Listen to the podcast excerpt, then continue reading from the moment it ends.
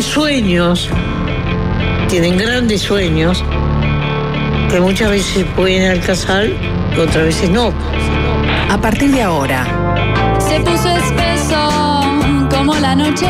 en Del Sol, Están a tiro los resbalones. conducción, El lleno. Diego Sass, Excelente referente de centro izquierda. De la izquierda caviar, La Pedrera, Punta Colora, Avenida Italia del Sur, Masa Madre, le encanta.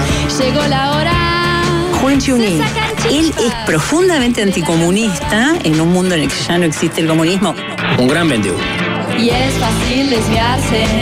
Es fácil desviarse. ah. producción, Nicolás Batalla. Y creo que ha demostrado en el cargo que le sobran condiciones. Es uno de los mejores pagados, obviamente. Jorge Valmeli. A mí es mi pollo, mi pollote. Son blancos y colorados. Ya están en la oposición. Están las dos campanas. Y es fácil desviarse. Es fácil desviarse. ah. Se creen que pueden hacer cualquier cosa sin límite. Yo me quedo con Diego. que escriba libros y no se dedica a esto porque no es lo suyo. Este programa tiene una evidencia empírica impresionante. Sin palabras. Está, está- está fuera de quicio. Chapó, digo, eh, esto es política. Gracioso, gracioso y, y diré que hasta jodido. Se siente Patético. Y se hace escuchar. Son bravos, pero me, me llevan al humor. Muy buen viernes para todos, ¿cómo andan? Bienvenidos a Fácil Desviarse.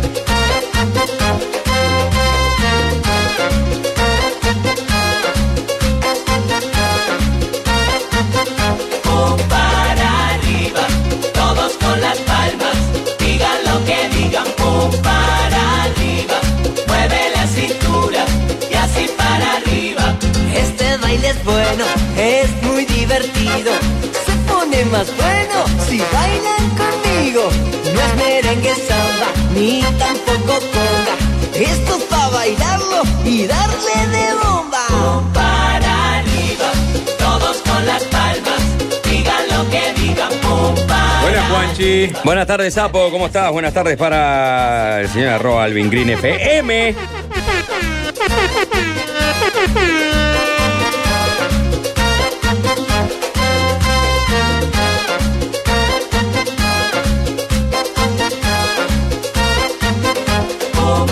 ¿Qué dice Nico? ¡Hola, sapo! Bueno, pu para arriba estamos, ¿eh? Volvió la original, la que todos queríamos.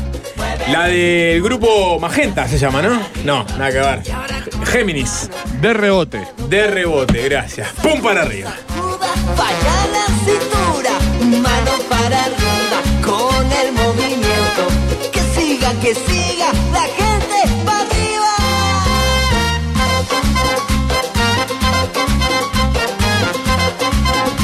Bueno, unas- un cierre de semana con mucha información. No.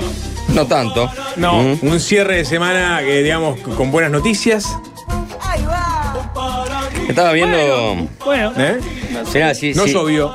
O por lo menos no está ¿Cómo? lloviendo. ¿No llovió? No llueve. Lo- lo- lo de Brasil, No, pero, capaz, ¿no? Lo pero- de Brasil, digamos, a nivel gobierno y país puede ser, digamos, lo más relevante. O sea, perdón, gobierno y país no son sinónimos para vos. Si le va bien al gobierno, ¿no le va bien al país? No es lo que todos piensan. No, no, yo te estoy preguntando a vos. No, es, el gobierno representa los intereses del país, de Lo cada que- uno de los bueno. ciudadanos uruguayos.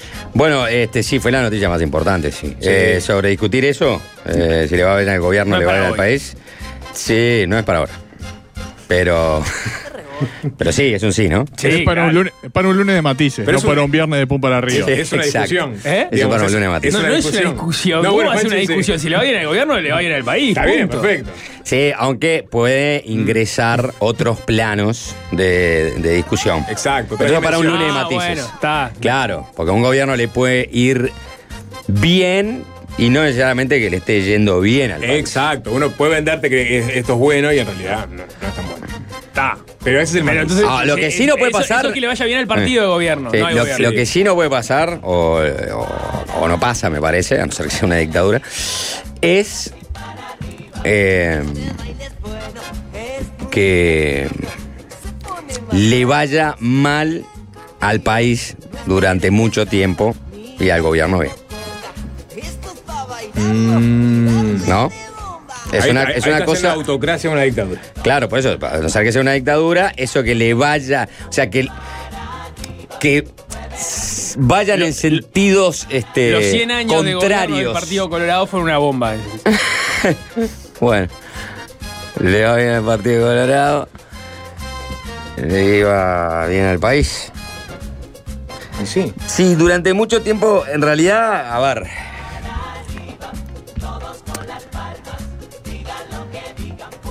Me parece que recién a partir de la década del 40 empezaron, empezaron, a, empezaron a existir las elecciones con sufragio universal y los derechos políticos más extendidos, ¿no?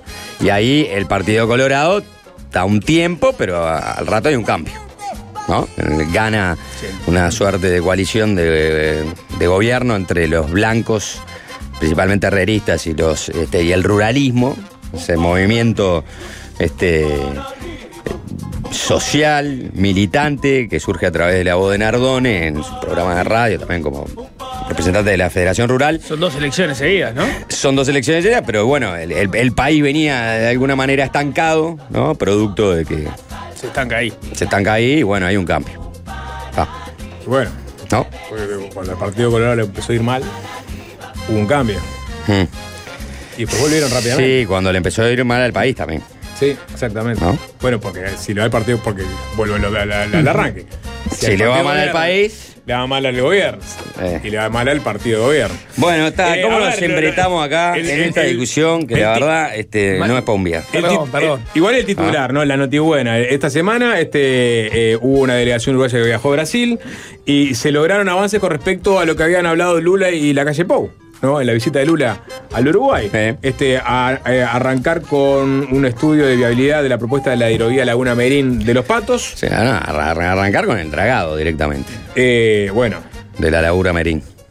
Eh, iniciaron en 2003 un estudio de viabilidad, propuesta hay- y pliego licitatorio. Hay, hay licitación de por medio. De hecho, no estaban todavía divulgando cuáles serían los costos de.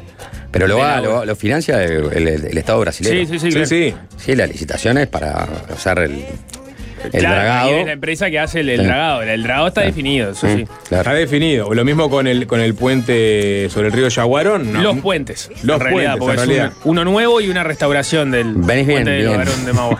Bien informado No, con, pero vos me, me- con las me- tres me noticias. ¿no? la plana sobre el tema de la vialidad. Todo, todo, te pueden vender la plana en esto con todo porque tiene este, me metí de lleno en el tema. Yo, ¿Eh? No sé si la entre- una entrevista con Falero es meterse de lleno en el tema. O sea, Es una entrevista con el ministro de Transporte, por lo No, menos. está bien. está bien. Estoy más, más metido en el tema que el sapo. Estoy La casi vi- no, confiado. bueno, de pero esto. la viabilidad de, Sí. de- de- de la hidrovía es clave ante, o sea, pa- para que sea viable la, la propuesta. Ya está todo eso medio estudiado. Tanto esto me he estudiado hasta que. Sí, sí iba a ser en el gobierno de Bolsonaro. Lo que pasa es que, eh, como iba a ser un proceso licitatorio entre privados, para que lo hicieran los privados, financiado por privados, una suerte de. de básicamente de ese contrato. ¿Cómo era que le, le ponían antes a las cremas? PPP. En la- Iba a ser como una PPP y, este, y ahora va a ser financiado Lula directamente pensó por. que ya estaba hecho. Lula el puente. la calle está- Ah, no está. El puente. puente era ese. Sí, El puente no, no, yo estoy hablando, hecho. yo estoy hablando de, De la de- hidrovía. de la hidrovía. de la Había un hidrovía. proyecto ejecutivo del 2015 del puente. Sí. Bueno, ahora y Lula dijo, oh, pero eso no estaba, no estaba falado. No, no, sí, no estaba hecho. No estaba hecho. Y, Feito. Feito. Feito, y, claro, no estaba hecho. Y bueno, y ahí ahí aceleraron el proceso. Y lo Eh, mismo. eh, Eso sí, ves, el puente nuevo, porque es eh, el puente nuevo y es la. el- el- La restauración la- del la- otro puente, el Logarón claro. de Magua, es un puente divino, muy bien y a menos. Sí, que fue una- unas causas locales, ¿no? O sea, no me tiren abajo el puente, viejo. ¿no? Mm. Bueno, Es a- que, es que es un crimen tirar abajo ese No, puente. claro, es parte de la historia. Es como cuando tiraron abajo la, la- la muralla de la ciudadela. ¿No? Sí, no me acuerdo cómo, cómo Yo, no, no lloré, yo me acuerdo que lloré. Eh. Sapo estaba muy, abrazado uno de los bloques. muy conmovido. Ustedes se ríen de esa pavada, es increíble. Eh. yo, no, yo no puedo creerlo. Lo, lo- de alguna manera lo, superficiales que son con ese tema. Imaginen si, hubiera, si se hubiera conservado buena parte de esa No, sería espectacular. muralla, ¿no? Sí, la verdad que sí, la verdad que es, es- es una pérdida de patrimonio histórico. Sí, sí, sí. Habla de la poca visión que tenemos como sociedad. Ah, No, una pará, sociedad, sin, pero, una ah, sociedad no, sin, no. Sin, sin visión de futuro. Somos una sociedad sin visión de futuro. Ahora lo digo hoy, un viernes, ¿eh? ahora- un viernes de para arriba lo estoy o diciendo. ¿eh? antes? Ahora, ahora Porque lo estoy ¿cuándo- diciendo. ¿Cuándo tiraron abajo ¿Eh? la ciudadela? No, pero ¿por qué sin visión de futuro? Ahora sí, la, la Porque en realidad porque- de, porque- espalda, de espalda a su pasado. Eh, está bien, yo entiendo que, exacto, bueno, pero la- está bien, la visión de futuro tenían, decían vos, tenemos que sacar esta muralla porque necesitamos. Claro. Vamos a hacer ciudad. un- Sí. una city financiera. Sí, eh, eh, exacto. Y, pero no, no hubo un, un espíritu conservacionista, ¿no? De Dejar por lo menos una buena parte, ¿no? Porque digo, podrían haber hecho lo mismo en Colonia, ¿pasó? En toda la ciudad de Europa, que está lleno de. Hay muchas cosas reconstruidas en Colonia, igual, ¿no? Sí, Sí, es verdad. sí. El callejón O sea, de su- es cuando empezás a rascar un poquito, le, le haces Sí, la prueba de carbono Hay 14, yeso tiene ahí, es 10 verdad. años. Eh, eh, eh, claro. Hay mucho yeso y, pero- y- y pintura como de o sea, adoquín, suena, ¿viste? suena muy a hueco esta muralla. ¿Cómo era, No, una, era una pavada tirarla. Es una de las joyas turísticas de Uruguay. ¿Cómo decir que que hay, No, yeso no, en, el callejón de los suspiros, la calle de los suspiros, ¿cómo se llama? Con razón se fugó Artigas. Es la calle, es la calle del eco, en realidad, porque Pará. rebota. La pu- la puerta de la en- en- ciudadela. Tueco, ¿eh? La puerta de la ciudad. ¿Qué pasa? ¿no? Este, ¿cuándo, ¿Cuándo fue reconstruida? Mil, mil nueve, mil nueve, mil nueve por ahí, sí. 17. 1917. Marzo, marzo. Marzo de 1917. Sí, pico de, Eh. no, de vallismo. Sí. Em, ¿Está Sí, bien? pero ojo, con la constituyente ya este, doblándole la mano al vallismo, Está bien, está bien. Un Manini Ríos. Este, Un viejo Manini viejo Ríos. Manini Ríos. Sí. Yéndose. de- Herrera. Del lado de Valle Ordóñez. Em, nada, pero y, y el, y el cuadro de Artigas con, en la Ciudadela? ¿Qué pasó? Lo sacan el cuadro de Artigas Sí. en la Ciudadela. Sí, sí. Es la imagen que tenés de Artigas, Es básicamente. una construcción absolutamente falaz. ¿No? Y bueno, de Blanes y Artigas no fueron contemporáneos, No. a donde sé. Eh, Entonces, pero para Artigas no volvió nunca más a Montevideo. No. No. Bueno, eso es, eso es un, un buen. un- Claro. porque se, se- se dice. Y, El que vino para acá y entró en la ciudad, todo fue Torgués. Sí. Artigas ni picó. No picó. No, no. Porque todo el mundo es concluyente con eso, con que Artigas nunca más volvió del Paraguay. No, Yo del tengo- Paraguay no. Llegó a Montevideo. De- de- no, está bien, del Paraguay a Montevideo. Eh, me estoy jugando de. Obvio, re- de re- No, no, no, habría que preguntarle a pero, decís, Ribeiro. ¿cuándo, cuándo fue la última vez que ¿Qué? estuvo ¿En Montevideo? en Que estuvo Montevideo? Montevideo, En el bar. El Hacha, ponele. Exacto, ahí va. Yo digo, de 1811 en adelante, salvo la parte del, de, que, en que Montevideo fue sitiada y que Artigas estuvo un rato, después Artigas se retira, finalmente el que ingresa es Otorgués, ¿no? Y Artigas no vuelve a la ciudad, no vuelve a Montevideo. Nunca, nunca había pensado en eso. No, no lo sé, ¿eh? A diferencia de- del dato de cuándo se reconstruyó la puerta de la ciudadela, que lo tenés clarísimo. Por supuesto. Y ni que hablar si, si me decís del aeropuerto binacional de Rivera ahora, eh, porque partimos de esa noticia, ¿no? Sí. Es tengo verdad tengo que la hay- fecha, si quieren eh, jugar a adivinar. ¿Cuándo se demolió los restos de las murallas? Sí. Cu- ¿Cuándo se trasladó la, la puerta a un lugar donde se estuvo guardada y cuándo se volvió a poner en ese lugar? Bueno, da, da. ¿Estuvo guardada la puerta? Sí. Dalo, da- dalos. Vamos a ponerle una fecha más precisa, Alvin. a este momento. 1877 Ujú. se demolieron la- los restos de la muralla. En el 1879 la puerta fue trasladada al edificio de la Escuela de Artes y Oficios. Bueno, la Escuela de Artes y Oficios le- se abre durante la dictadura de la Torre. Y, Bueno. y- y- y- y- y- y se tira entonces eh, los restos de la muralla durante la dictadura de la Torre. O sea, estaba el coronel Lorenzo La Torre. Y en 1959 fue reconstruida en su lugar original. ¿1009? 59. En el gobierno, el primer gobierno de Colegiado Blanco. Mirá, están acá en el tiempo. Y en el 2009 eh, sufrió su última restauración porque estaba bastante deteriorada. Este, Es verdad que si, si uno, perdón, vamos No por- falla, ¿no? No falla, no. La dictadura de un colorado y la restauración democrática de los blancos. Exacto. Ahí tenés. Eh, si uno recorre la ciudad vieja, se encuentra con, con parte de la muralla, de hecho. ¿no? O sea, hay, hay lugares, hay boliches, hay, hay propiedades privadas que tienen Sí. fragmentos de la, de la muralla. Al lado del Museo Histórico, hace poco se, se encontraron este, lugares donde se almacenaba agua, ¿no? Todo un sistema sanitario de- del Montevideo colonial. Eh, y alguien dice, la auto central se hizo con las piedras de esa muralla. No es lo mismo, pero está ahí. Está bien, ahí tenés. ¿No? O sea, Ahí tenés vestigios. Figari, eh, Figari, perdón, este, Varela tuvo, ¿no? Tuvo quizás esa visión, ¿no? De, ¿Quién? eh, no, ni, con- ni entró Varela. ¿Cuánto está que tuvo una visión? Para mí fue idea de Varela esto. No, estaban las piedras O sea, ahí. No sabía qué hacer con las piedras. para construir No. un porvenir. Claro, eso es la metáfora. Es la metáfora, exactamente. Que, la- que caigan las viejas murallas y con ellas haremos los centros educativos del futuro. Pues la mejor defensa de una sociedad es su educación. Y con su educación no necesitarán murallas para defenderse de males foráneos. Serán esas herramientas las que construyan este Uruguay de futuro, próspero, educado y abierto al mundo. ¡Eh, José Pedro! Gritaba, ¿no? Te está saliendo una- hay una, un Porque- parec- parecido porque- con, con porque Robert nada- Silva en, en tu tono, ¿eh? ¿Y? ¿En Exacto. mi tono? Sí. En, el- en la, tu imitación de Varela. Bueno. Lo vamos a tener a Robert Silva en la entrevista central. Claro, porque después siguió diciendo, porque nada se pierde, todo se transforma, Mm. ¿no? Como, como dijo la UACIE. Y quizás estemos todavía un poco verdes en esto de la transformación educativa para el aprendizaje por competencias y por proyectos. Pero ya llegaremos hacia ahí. Y bueno, pasaron. Bueno, entonces este, 150 Varela hizo la UTU de las piedras de la, Sí. de la muralla porque había una cantera con todas las piedras este, de la muralla que habían demolido y estaban baratas. Y sí, obviamente. Pero la decisión no, no fue de Varela. No, es por un tema de preservación patrimonial también. No, no, no. no. Ah, yo le, No, a, era- a, eh, a Varela le, le adjudico No fue, no fue, porque vos no transformás. vos apro- aprovecharon las piedras, que habían- que- que- después de tirar abajo de la muralla, tir- tiraron ca- casi todo abajo. ¿Sabés la- el- el- el- el- los escombros que si no que dejabas ahí en la vuelta? ¿Qué hacías con eso?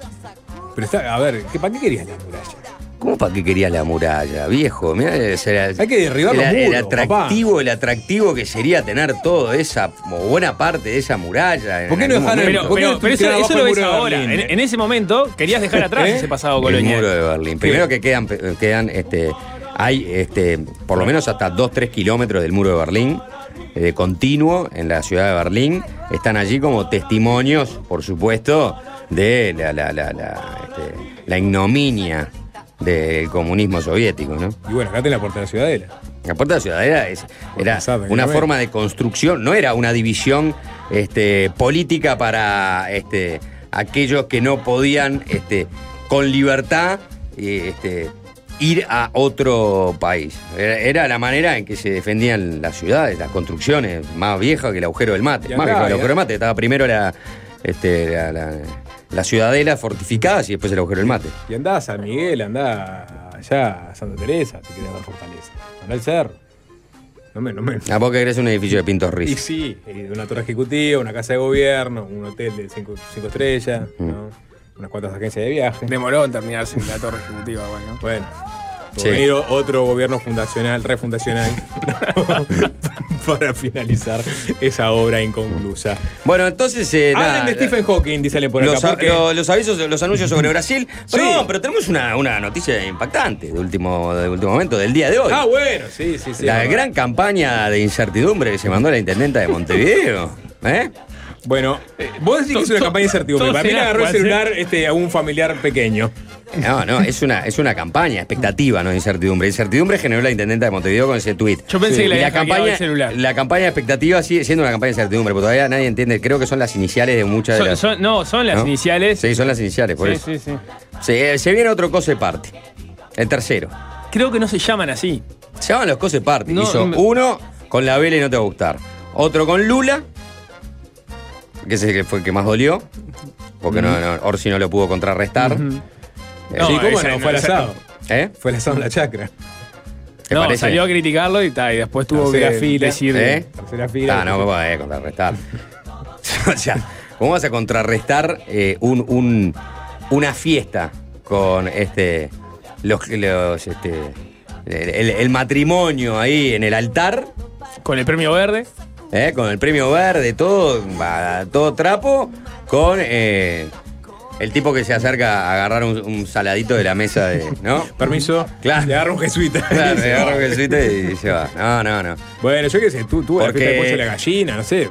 ¿Quién será el premio verde del No, año que Orsi viene? igual, tuvo no? a Jaime Ross y, a, y al otro, el, Y al trueno, alguna vez. a Trueno, Sí. todos esos en, en Atlántida. Claro. No tuvo un político de fuste de izquierda latinoamericanista. No, la saqué. se- Tendría que apostar por quién, por la Petro. saqué. Boric. Boric. Tiene que traer claro, a Boric. Boric. Yamandú Orsi tiene que traer a Boric. Jodia nada de Boris. Hacer un evento en el águila de ¿Eh? No podemos comparar a Boric con Lula, por favor. Bueno, está. No, ¿por qué no? ¿Por qué no? Es el futuro de la izquierda latinoamericana. Bueno, está Lula bien. Es, el, Eh, digamos, eh, así- es, es saber cómo venderlo. No le está, viste, pero eh, eh, no le- mm, las encuestas no le están dando bien a Boric en cuanto a su popularidad en Chile. Está dando bastante mal. Le está dando mejor a Orsi, así. Le dan mejor las encuestas a Boric que a Boric. en Chile. En Chile, en Chile. Tiene, la que- tiene más recordación Orsi en Chile que Boric. Seguro. Eh, es así, es así. eh, eh, es verdad. Entonces, capaz que. Como ahora, Petro, ¿viste lo que pasó a Petro? No, no vi, no, no puedo estar con todos los presidentes latinoamericanos a la vez. No me da, no me da. Estoy con Lula, te sigo mucho a Lula. Hay, hay que- hay que leer sobre, sobre todo nuestros todo, este, se hermanos latinoamericanos. Ahora, por ejemplo, viste que se, se viene Efraín Alegre, alguien que incluso entrevistamos en, en su momento Sí. como posible presidente de Paraguay. Sí, sí. Este, ahí estoy siguiendo muy de cerca porque tenemos un contacto, un nexo. Bueno, este. Petro tuvo una mala noticia. eh, ¿Qué le pasó? En, en los últimos días. familiar, ¿Eh? una enfermedad de un familiar. No, eh, es un caso que, bueno, pinta como un caso así de, de acomodo, de nepotismo. ¿eh? Lo estoy buscando, pues no, no, no. O sea, mis lecturas eh, sobre Colombia son como muy rápidas, ¿viste? Entonces, eh, Petro en problemas, pongo. buscando Petro en problemas. últimas noticias. Mirá, Después mirá. de boquillar, hay que leer sobre todos, hay que saber de todo. Pero Mirá, totalmente, mirá, o sea, la, fue solo que ahí. desaprobación ¿no? de Gustavo Petro ya es mayor que su popularidad. Mm. Eh, La cuarta medición de Inbeimer Poll, una prestigiosa encuestadora, dice, está bueno, pero no, pero no era esto lo que estaba buscando. Dijiste que, que tuvo, tuvo un problema. Tuvo, Tuvo un problema Petro. ¿Cuál? Mirá, acá está, ya la encontré. Hace un día. Ok, esta la Logró erradicar la pobreza, por lo menos la de su hija. Duros sablazos del diputado de El Salvador al presidente Petro. No cesa el choque entre el presidente Gustavo. eh, buah, está mal esta, este, ¿no? Mirá, mirá, no cesa el choque entre el presidente Gustavo y, y Petro y autoridad del Salvador, ¿no? No, no pueden ni escribir, ya, es poco confiable. ¿eh? ¿Y por qué se está dando con gente de El Salvador? Bueno, O sea, son los que le hacen el contralor interno. Claro, no, no, no suena que esté en problemas si un diputado de El Salvador lo critica, ¿no? Juanchita, Ah, chequeando la bueno. noticia. Bueno, a ver. La Pará, cuestión- la te voy a poner cuestión una cosa. fue- Petro, Sí, hijo, Petro, hijo. hija. ¿Sabes, hijo? No lo vamos a discriminar igual. Puta madre. Esta conversación es inconducente. La fiscalía investiga oficialmente al hijo y al hermano de Gustavo Petro. Ahí está. Ah. Presidente Gustavo Petro le pidió al fiscal investigar a su hijo y a su hermano por supuestos ofrecimientos a narcos. El nombre de Juan Fernando Petro ha sido mencionado en el cártel eh, de abogados que estaría sobornando a los narcotraficantes para obtener beneficios en la política de paz total. Esa era la noticia. Que lo estaba complicando a Petro. Ahora llegué, ¿viste? Yo te dije, yo había visto algo sobre. El presidente Gustavo Petro se pronunció respecto a los rumores que vinculan a familiares suyos con ofrecimientos a narcotraficantes en las cárceles. Solicitó que se investigue a su hermano y a su hijo mayor, Nicolás Petro, para determinar las responsabilidades. Ah, es eso. En eso están. Bien. Parece habrían que este, estarían eh, sobornando para este, lograr este, un proceso de paz. ¿no? El famoso proceso de paz. Acá estamos, eh, marzo, mes de las mujeres, es el afiche que estaba Es, vendido. es impresionante la ficha. ¿eh? Estaba vendido por, por anticipado sin saber la- los early birds, como se le dice, ¿no? Vos comprás la entrada que va, va a haber una grilla buena, ¿no? Y hoy yo conocí la grilla. 400 pesos sale la entrada para este, presenciar este festival que va a ser en la Rambla de Punta Carretas, organizado por la Intendencia de Montevideo, que arranca con Agus Morales y Sole Ramírez a dúo, eh, Catherine eh, Berniés, Laura Canoura, Agus Padilla, Vanessa Britos, Daniela Mercury, que fue puntal cultural de este, este regreso de Lula a la presidencia, y finalmente Lali. Cuando Lali, Lali a secas, no, esta es la- Lali. Otra Lali, ¿no? Porque es la- Lali. Es, la estrella de Río de la Plata del momento, Lali. Lali Espósito.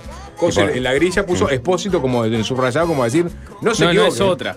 Eh, no es otra, es Lali Espósito que acaba de cenar un Vélez. Lali Sonsol, eh, que hace de moderador del evento. Claro, no. Lali. Lali va a tocar este domingo, que eh, en- ahí en la Rambla de Punta Carretas, Un festival que arranca a las 3 de la tarde.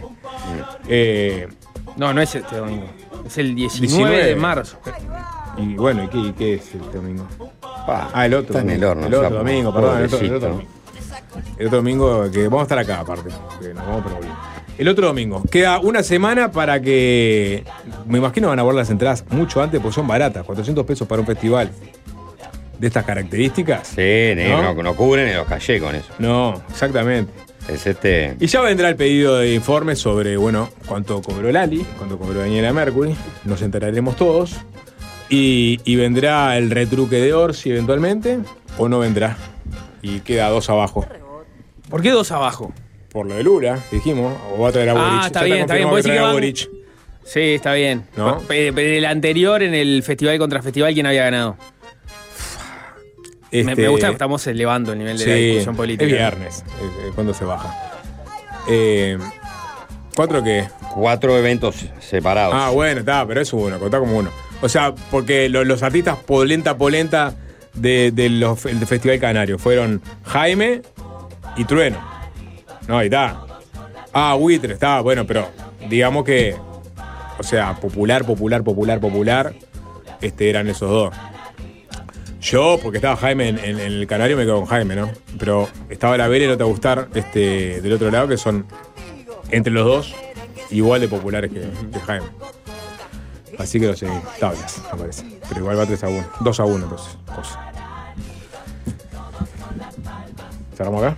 Sí. Cerramos acá y abrimos un humo de manija después de la tanda, ¿le parece? Sí, me parece bien. Bien, perfecto. ¿Tenés alguna información más de algún presidente latinoamericano? Eh, bueno, Pues, este. De Nicaragua no decís nada. Calladito con Nicaragua, ¿eh? Eh, no, ¿Eh? Calladito, no, ¿eh? no, no le conté que escuché una, una, una conversación. Sí. Eh, este, Nunca dijiste que sobre qué era la conversación. bueno, estaba comiendo yo en un lugar y una moza que atendía ahí eh, empezó a hablar con unos señores en la mesa al lado, señores, dos señores un poco mayores y un joven. Y, este, y el señor le dice, a mí la verdad, te voy a confesar, las arepas no me gustan mucho. Y la moza dice, bueno, a mí tampoco. Ah, qué raro. Sí, mirá que no soy de Venezuela, le dice. Ah, no. Ah, yo pensé que eras venezolana. No, no, no, no. Yo soy de El Salvador. ¡Uh! El mejor presidente de todos tienen ustedes allá. El mejor presidente. Ah, sí, dice ella, Rafir. Ese sí que los tiene bien puestos. A los pantalones, sí, los tiene bien puestos, dice el señor. Sí, sí, sí. ¿Por qué? Ella dice, miren que le estaban haciendo fila para pegarle con todo esto de los derechos humanos. Sí, dice el señor. Pero no, es el mejor presidente, la única manera de, de luchar contra, contra esos delincuentes. Y el joven de la mesa agrega, este, eso de los derechos humanos es la corrección política. Nada más que eso. Eh, y bueno, este, ¿A dónde querés llegar con esta anécdota? Hablando de otro presidente latinoamericano. estoy dando este, el sentir ¿eh? de unos ciudadanos montevideanos sobre. Primero nada. eh, primero que nada estoy diciendo que. eh, Tre- tre- tres Militar, tres montevideanos conocían a Bukele. Primero voy a decir, primero voy a decir, política yo creo que esa charla dice malas. mucho, para empezar. ¿No? ¿A vos, a vos sabés qué? ¿Te pareció una anécdota baladí? ¿eh? No, no, no. ¿Te pareció un, este, Eh, eh, al contrario, una es tan- es tan conversación de ascensor ta- ta-? Hay tantas, tantas puntas Ah, para bueno, sacarle eso. que. La primera la primer punta. Ese lugar siempre, ¿no? De, de- del ciudadano local que ante el inmigrante los encasilla todos en el mismo lugar.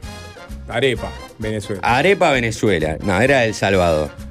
Está bien, ninguno de nosotros va a distinguir a una venezolana de una salvadoreña, aunque tengamos este, eh, su carnet de identificación en la mano.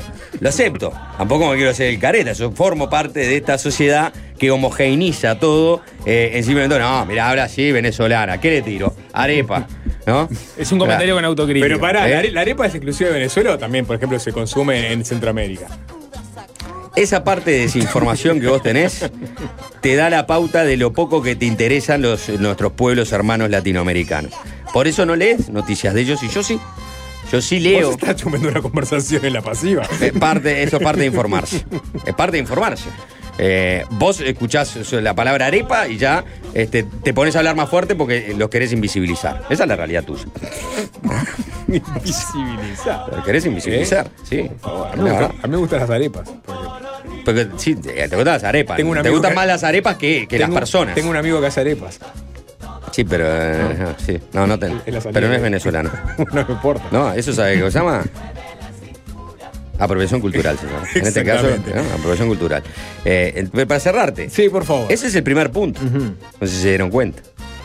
Esa idea este, centrífuga de. eh, Que Centroamérica es- y el Caribe son todo un país. Exacto. Para empezar. Ya aclaró, tuvo que aclararle. Mire, señor, yo soy el Salvador. Decí- decilo, o sea, arrancamos Eh. a hablar de Nicaragua, esa fue la anécdota de Salvador. por eso, por eso tampoco entendía mucho. Después, este. A ver, ahí, en esa mesa, habría que revisar las encuestas. ¿eh? ¿O no? Quizás ahí está bien representado este, algunas posiciones políticas que este, tienen un 3%. Y después, Nay- Bukele. No, no, no nos metimos con Bukele. Porque- Todavía no. Porque nos íbamos a meter con Bukele. Íbamos a hablar del proceso de Bukele contra las maras en El Salvador, que tanto está dando que hablar. Y bueno, eh, la, la otra, la otra pauta de esa conversación que yo escuchaba es el proceso de popularidad de Nayib Bukele eh, en aquellos que lo que quieren es un líder eh, au- con autoridad. Después podemos decirle autoritario. ¿no? Para solucionar algunos problemas que parecen eh, persistentes y que no se pueden erradicar. Entonces, ese proceso eh, de, de- de- está latente, está ahí. ¿El de Bukele? Eh, el, el surgimiento del buquelismo uruguayo. El El, surgimiento el- del el de pedir un poco más de autoritarismo. Exacto. No, pero se acabó el recreo. En el caso de Bukele, que hizo una campaña con un, un símil, se acabó el recreo y, y desde el comienzo ah, creó esta cárcel de, de máxima seguridad para, para presos por, por pertenecer a Maras o haber colaborado con Maras. Es eh, en un contexto totalmente diferente al uruguayo, Juanchi. Eh, eh, El Salvador es el país que tiene más presos per cápita O sea, del planeta. Eso decían los intelectuales de ¿No? Bizancio cuando los turcos estaban por tirar abajo la puerta de la ciudad. Primero vinieron por. No, bueno. Claro, es- eh, sí. Porque, ¿quién te dice a vos que el buen funcionamiento de esta democracia eh, racional y moderada, que tiene como principio siempre el eh, tirar hacia el centro, porque nuestra propia institucionalidad logra marginal, eh, marginar a los elementos más radicales, que eso no esté por cambiar. ¿Quién te lo asegura vos? Las cercanías que todavía prevalecen en esta sociedad. Ah, vos, vos conversando eh, adentro de un estudio de radio conmigo, con Nico Batalla, con Jorge, vos tomando una copa en tu perfecto sesgo de burbuja, que hablan todo el día de política, vos que no salís y recorres ni recogés las opiniones de toda la gente. Eh, estás Entonces, equivocado en ese vos- punto, pero yo lo que te digo es, ¿quiénes, toma, quiénes hacen las políticas? ¿Quiénes diseñan las políticas? Sí, ¿quién es? ¿No? Los políticos Mm. y, y los gobernantes. ¿Y? en Uruguay no veo paño para que ningún gobernante tenga la capacidad política suficiente para implementar medidas como las que está implementando Bukele. Ni que Mm. hablar que un candidato con las características de Bukele Mm. gane la presidencia de la República. Eso quiero decir. Queda en registro acá, ¿eh? Las elecciones que viene. No, gana el buquelismo uruguayo, bueno, me, lo, este, me lo ponen rostrar. yo- Me no- parece que no yo- va a pasar y no va a no pasar no, yo en no los digo- próximos 50 años. Bueno, eso es lo que yo digo. Me parece que. o sea, Ay, cómo llamó la parca. claro, Voy a porque. estar muerto eh, empezar, así que no me van a sea, poner rostrar el archivo. Por eso tiro 50 años. A partir de ahora todo es en los próximos Pero 50 si años. pasa en Eh, los próximos 10. de- no va a pasar en los próximos 10. No pasa en los próximos días. Bueno. No, porque tenés vos la tenés visión. el espejo brasilero, Vos- tenés vos el espejo tenés- argentino, el espejo paraguayo, que están Vos veo que- 10 años adelante de Sí, nosotros en tenés materia de delincuencia este, y criminalidad. Está bien. Tenés la, la bola de, de- de ver el futuro. Exactamente. todo lo que pasa en Brasil y Argentina, acá la más pequeña, pasa en Uruguay con delay. ¿No? ¿No? No. ¿No? No. No. No. No, no. ¿Por qué no? Ver, Porque lo que está pasando en Argentina no pasa en, Ur- en Uruguay. Uruguay se desacopló de alguna forma de, pasa de- con de lo dice que- delay. de los procesos políticos de la No. No, Nico, estoy hablando de. Hace, hace 10 años Argentina estaba en 2000 en 2013. No, estoy hablando de, de delincuencia, de, de- de metodologías de, lo, de, lo, de la delincuencia y, y organización criminal. De eso no, estoy hablando. no, no, Ah, no. específicamente Ah, estoy hablando está bien, de eso. Está bien, Bueno, pero lo que eh, pasó en Brasil to- todavía no, no. no, todavía pasó no. en. La explicación es está que la explicación es que en Uruguay Pero- todavía pero son, son 10 grupos años. son grupos más chicos, ¿no? Son grupos hasta este como de conducción familiar en muchos casos, Claro. ¿no? Y, y, bueno, que son eh, pandillas, o sea, eh, muchas pandillas, de verdad, que cometen todo tipo de latrocinio este, y, y muchas veces al estilo mexicano, ¿no? Desmembrado a, a una persona, pero, pero sí, es un proceso más a escala uruguaya. Y bueno, Más chico, no está voy. tan instalada la, la. Bueno, pero, pero eso puede cambiar. Mirá el quilombo que tiene en Rosario. Exactamente. Eso, eso- eso es un espejo con delay que tenemos de lo que nos, nos puede pasar a nosotros. También. Mm. Pero bueno, eh, pero eh, Rosario es no deja de ser parte de Argentina. ¿no? Si bien sea más, es más federal Argentina que Uruguay, no deja de ser parte de un país que tiene otras características eh, que no son las uruguayas. Yo te voy a decir que se va a instalar fuertemente en la campaña que se viene el buquelismo. ¿Y a, a quién le ves pasta de buquelista? Veremos.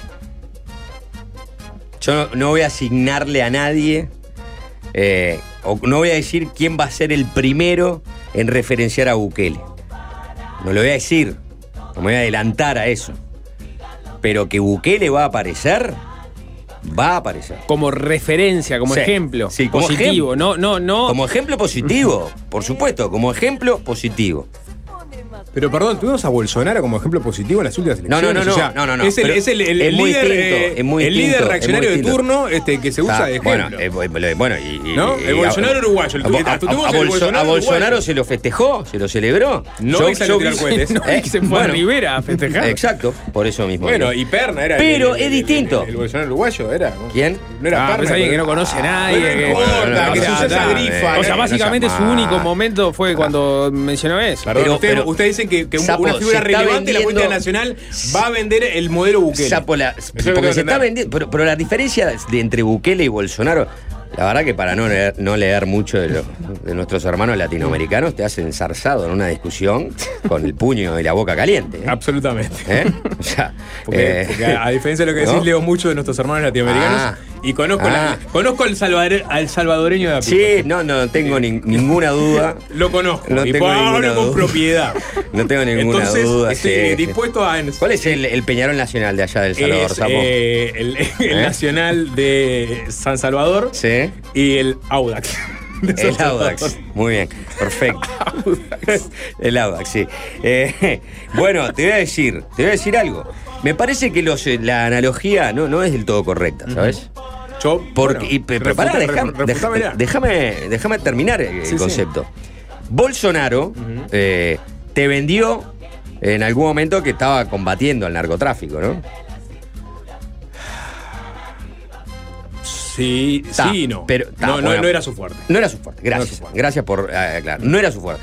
El fuerte de Bukele es que en teoría, porque pues hay que meterse a leer adentro bien de lo que está pasando en El Salvador, porque muchos dicen que es más propaganda y que son acuerdos, inclusive como lo mismo que le está pasando a Petro, por eso está metido El Salvador en el medio de la discusión de Petro y del hijo, que es, están agarrando a una de las maras con guita y poniendo guita para comprar eh, eh, cierta paz transitoria, ¿no? Pero, pero le están pagando los propios este, líderes de las maras. Por eso te digo.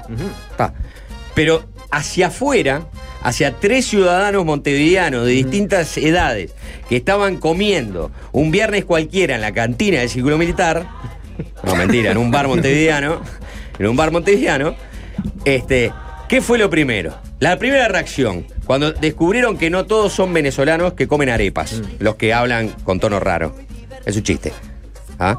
Eh, que era El Salvador. Entiendo tu punto. Ahora El Salvador es sinónimo de Bukele. Por ese video viral que le No llegó al WhatsApp de unas de personas. El Salvador es sinónimo a, a los que alguien a la cárcel. que se puso los pantalones utilizando métodos poco heterodoxos, que este, en, en- en otros lugares se llama violación a los derechos humanos, Eso no te está logrando supuestamente, está logrando supuestamente terminar con el mal endémico de esa región, que, es- que son las mafias de las maras. Bueno, eh, si eso se eh, lanza como exitoso, no va a tardar que este, se referencie a Bukele como ese líder positivo que logró agarrar el fierro caliente y corregir algo que parecía incorregible. Y las referencias al buquelismo van a estar presentes en una región que todavía es persistentemente y- y- y muy desigual y donde los problemas de pobreza y de falta de oportunidades van incrementando la realidad, lo, lo comentamos ayer, la realidad de la delincuencia y de los delitos eh, por la falta de oportunidades que le estás dando a esas personas. Está bien, yo, yo te comparto tu punto. El, el dato del, del 2022 de Uruguay es, es- es impactante. Juanchi, comparto tu punto. Mitad de las personas que ingresaron a las cárceles el año pasado son analfabetos. Son analfabetos. Mm, Eso lo sacó búsqueda Ah, ayer. Comparto tu punto, yo lo que digo es que eh, el líder carismático autoritario de referencia a una campaña política varía cada cinco años. Y es verdad que algún candidato lo puede, lo puede usar. Ha sido Uribe incluso utilizado, con un perfil mucho más suave que estos dos que hemos mencionado, Bolsonaro y, y Bukele, pero siempre está ahí, siempre está ahí. Tenemos que cortar Tenemos que la, cortar. la conversación. Se la- en la tanda eh, vamos a hacer un live, vamos a seguir discutiendo con Juanchi sobre Tengo el sobre dato de lo grande. importante. Sí. El superclásico de El Salvador. Ah, qué lindo. bueno. El Águilas contra el FAS. Bien. ¿Y quién es el. ¿Quién ganó más copas de la CONCACAF? Eh, Ninguno. El FAS, no, de la CONCACAF, ninguno, Ninguno, pero ninguno. el FAS se lo llama el rey de copas de El Salvador. Ah, bien. ¿El FAST? FAS. Club Deportivo Futbolistas Asociados Santanecos. Qué horror. Y el otro es el Club Deportivo Águila. Por eso, Eh, por ese está. Eh, sí, claro. mejor. Por eso hay tantas maras, ¿no? Y por lo que puedo averiguar, eh, Bukele es hincha de la Alianza. La Alianza. La alianza. Bueno, ¿quién tiene de el tema Humanos hoy? se. El- el- eh, yo tengo. Decidia SAS tiene el tema Tengo, hoy. tengo un temazo, tengo un temazo para, para escuchar. Sí, vas, vas a cortarlo alrededor de 5 a hacer un, un fade out. Eh, No, sapo. No, Juanchi, mira, escucha, escucha No Vas a amar esta canción. Eh, se cumple 40 años de la salida del simple de 12 pulgadas más vendido de la historia. El simple de 12 pulgadas es el simple que utilizan los DJs, que usaban los DJs en la década del 80 porque les permitía tener 7 minutos y medio de música de un lado y con una sonoridad mucho más apetecible que los simples comunes. Eh, y esta canción, compuesta por eh, una banda que nace de las cenizas de otra banda, que fue Joy Division. ¿no? Joy Division era una banda que nació en la cresta del punk británico, pero que lentamente fue moldeando un, estilo mucho más particular, siniestro, oscuro, eh, pero también con cierta, digamos, energía este, que venía de- del punk rock. Bueno, tuvo un final trágico la banda cuando su líder, Ian Curtis, se suicida a temprana edad, en 1980. Del 76 al 80 estuvieron los Joy Division funcionando. A partir de ahí los, los músicos restantes dijeron, ¿qué hacemos? ¿Seguimos o no seguimos? Les quedaban algunas grabaciones todavía inconclusas y las trabajaron y empezaron a sacar esas canciones bajo el nombre de New Order. Había ahí este, ciertas bases repetitivas este, y, melodías también que iban por el mismo lado, pero el uso de máquinas, de, máquinas electrónicas, todavía no estaba en su, en su horizonte. Hasta que en un momento, después de viajar a Estados Unidos y, visitar los boliches de Nueva York, sobre todo los boliches gay de Nueva York, escuchar la música gay, disco que estaba saliendo de esa parte del planeta, dijeron, vos, vamos, vamos a ir por este lado. O sea, con, nuestra esencia, pero empecemos a abrazar las máquinas. Y aparte tenían un problema que ellos no hacían bices. Y, la gente les pedía bices. Entonces dijeron, vos, vamos a hacer una canción que pueda dejar en loop y sonando y que nosotros no tengamos que tocar. Y así la gente este, en algún momento se va. Y empezaron a trabajar en este tema, ¿no? Empezaron a, digamos, a amigarse con las máquinas. Eran fans de Kraftwerk también, o sea, se levantaron mucho de Kraftwerk, de la banda alemana. Y, así nace esta canción que fue la que los catapultó a la fama y los puso como pioneros de la fusión entre la electrónica y el rock y, la electrónica en, en sí mismo, ¿no? Y el house y toda la movida que vino después de Manchester hacia el mundo entero. Estamos hablando de New Order con Blue Monday.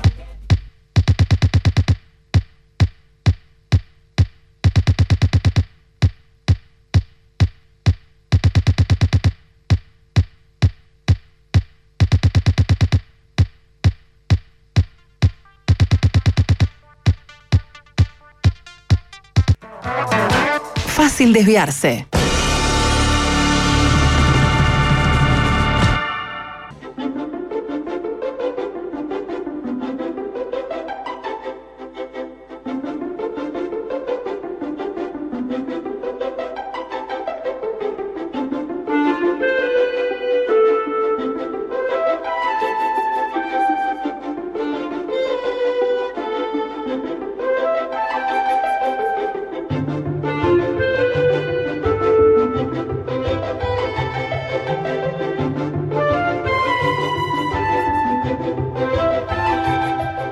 Si estás buscando un préstamo, atento al plus de préstamos en la mano. Con tu préstamo desde 10 mil pesos, te dan hasta 3 mil para que lo uses en Tata, en VAS o en Multi Ahorro Hogar.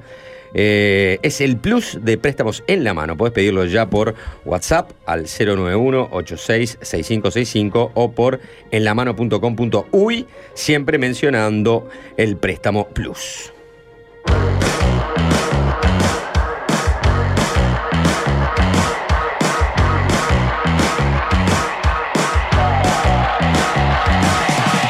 Mensaje que llegaba del 097441443. Sapo, no sé si tu edad te permite recordarlo, pero en 1986, tenía 8 años, Canal 5 tenía un institucional con este tema de New Order, en el que aparecía la antena del canal sobre el Palacio Municipal, filmado desde un helicóptero, el cual proyectaba su sombra en el edificio. Es el hueso. Y más de una persona Real. recordó. ¿Cómo se acuerda el hueso del año en el que salía el institucional? Bueno, hay gente que se acuerda de todo. Otro, amigo. eh, ah, pero con diferentes fechas, ¿no? Esta canción de New Order se usó como tema de fondo del informativo del 5, principio de los 90, cuando terminaba el mismo y hacían una toma aérea del canal y la antena del mismo. Mira. Sé que quedó grabado, ¿no?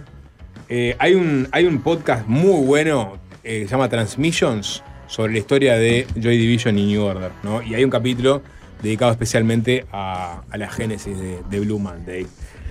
Un, va a estar Robert Silva, presidente del CODICEN, en un ratito en la entrevista central. Arrancaron las clases, arrancó la transformación educativa, digamos, en territorio, en las aulas. Una nueva forma de aprender. Una nueva forma de aprender, a, a decir de la propia campaña institucional del CODICEN. Bueno, a hablar de, de- de, bueno, de cómo, cómo le está yendo a la transformación educativa en sus primeros pasos y algún otro tema más también. Obviamente, las críticas que han venido, bueno, lo- lo- los, este, lo- los eventuales que surgen cuando, cuando se hace este tipo de cambios. Y después va a RUC, efectivamente va a RUC, ya mucha gente desde las 4 y cuarto que está poniendo que empiece la RUC. Bueno, arranca a las 6 de la tarde, 6 y algo de la tarde. ¿Un picadito de política? ¿Mínimo?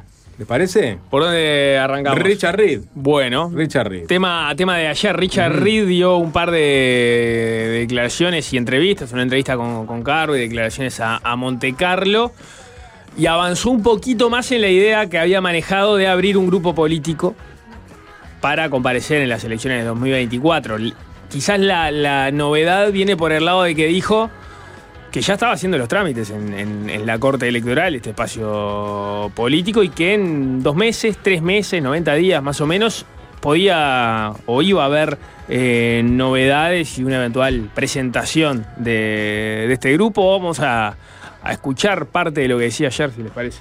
Esto es creación de un espacio político de- con una propuesta de izquierda, centro izquierda, centro, abarca ese, ese abanico, donde hay gente que proviene, votantes, que provienen de los partidos tradicionales, muchos del Frente Amplio, a haber votantes que están desencantados con, con el accionar político del sistema político, pero que bueno, hay que construir un espacio para reforzar. No es desde la vereda de enfrente, sino que es, bueno, metiéndola, metiendo, metiéndose uno en el debate. Es un espacio que no va a pedir ingreso al Frente Amplio, ¿no? No lo va a pedir, este, pero sí entiende y, y- y- y- le da un valor importante a la gestión que ha hecho el presidente de la República cuando conformó el año, en el año 19 ese espacio de, coordinación donde terminan concretando, bueno, e- esta suerte de coalición multicolor que, les permite ganar la, el balotaje en noviembre. Creo que concitó una tensión donde la mitad más uno de la ciudadanía le dijo estoy acá. Por lo tanto me da la sensación, y creemos nosotros, que es válido y totalmente legítimo que la otra mitad, que no está dentro de ese gran sombrillón que es el- la coalición multicolor que hoy gobierna, bueno, debería de armar también otro sombrillón donde debajo de ese podamos caber muchos que pensamos igual en muchas cosas, pero que también tenemos diferencias. Bien, algo que venía amasando a Reed hace un tiempo. Va a ser un partido propio, por fuera del Frente Amplio. Es lo que uno interpreta cuando con, con- con lo que dijo ahí. Eso, no va a pedir el ingreso al Frente Amplio. Esa capaz que, que es la novedad. Sí acumularía electoralmente, por lo menos en la última instancia, porque ahí fue cuando, por lo pronto a mí me surgió la duda, ¿no? Porque elogió el, al- el tipo de coalición de la calle Pou. Y ese tipo de coalición es una coalición que pacta después de octubre. Él en su momento había manejado opciones o, o, la simpatía que tenía por Orsi, por ejemplo. Él ya dijo en, en, en, en- en balotaje, eh, si está Orsi, vot- eh, vota Orsi, apoya a Orsi. Claro, pero Orsi podría no ser el, No puede el ser candidato, candidato. del Frente Amplio. Él dijo, ¿no? Se decantó por Orsi y por su apoyo. ¿No apoyaría a, este, a, a otro candidato o candidata del Frente Amplio? Y bueno, En son una todas instancia preguntas de que quedan para hacerle. Porque la pregunta es, eh, si uno crea un partido político eh, definido por el propio Reid, ¿no? Como socialdemócrata, de centro izquierda, eh, en una eventual. eh, en un eventual balotaje entre estos dos bloques que se crearon, esperaría que decantase por el Frente Amplio si es por un tema ideológico, ¿no? Es que yo creo que con lo que dice acá queda clarísimo que Mm, sí, que claro. el balotaje es con el Frente Amplio. La pregunta es, antes del balotaje, ¿qué es lo que, qué es lo que pasa? Porque hay ha habido otras experiencias, y el Frente Amplio las ha transitado, de, de acuerdos electorales eh, previos a, a octubre, ¿no? Bueno. Fue el ejemplo No, de- bueno, pero yo creo que lo mejor eh, para cualquiera de los dos, para Reed o para el Frente Amplio, es que no haya un acuerdo previo. Bueno, no, no, no, no, estoy, no estoy tan seguro. No, Igual- no- no está, no- no está definido, y porque de hecho ya tengo consulté claro si, a Reed a si- si no le conviene a eso. los dos también este, eh, el acuerdo previo. Ah, lo discuti- eh, eso me parece que lo- es discutible. Lo discutimos después, le- si les parece, dio unas pistas en periodistas a fin del año pasado, Reed, Mm. cuando le preguntamos por esto, donde habló que iba a crear un partido nuevo, donde dijo que eh, iba a apoyar a Borsi, pero después estaba la pregunta que se hacía Nico, bueno, eh, pero ¿qué va a ser? ¿Va, a ser en octubre el acuerdo? ¿Va a ser en noviembre? ¿Cuándo va a ser? Y acá hay fragmentos de lo que dijo Reed, lo que podía decir Reed en diciembre, ahora avanzó un poquito más, ¿no? Pero esto decía. El- creo que el ejemplo más fresco para no irnos al tiempo de Lin es lo de Luis Lacalle Pou. Hizo una jugada magistral desde el punto de vista político. Se fijaron un objetivo.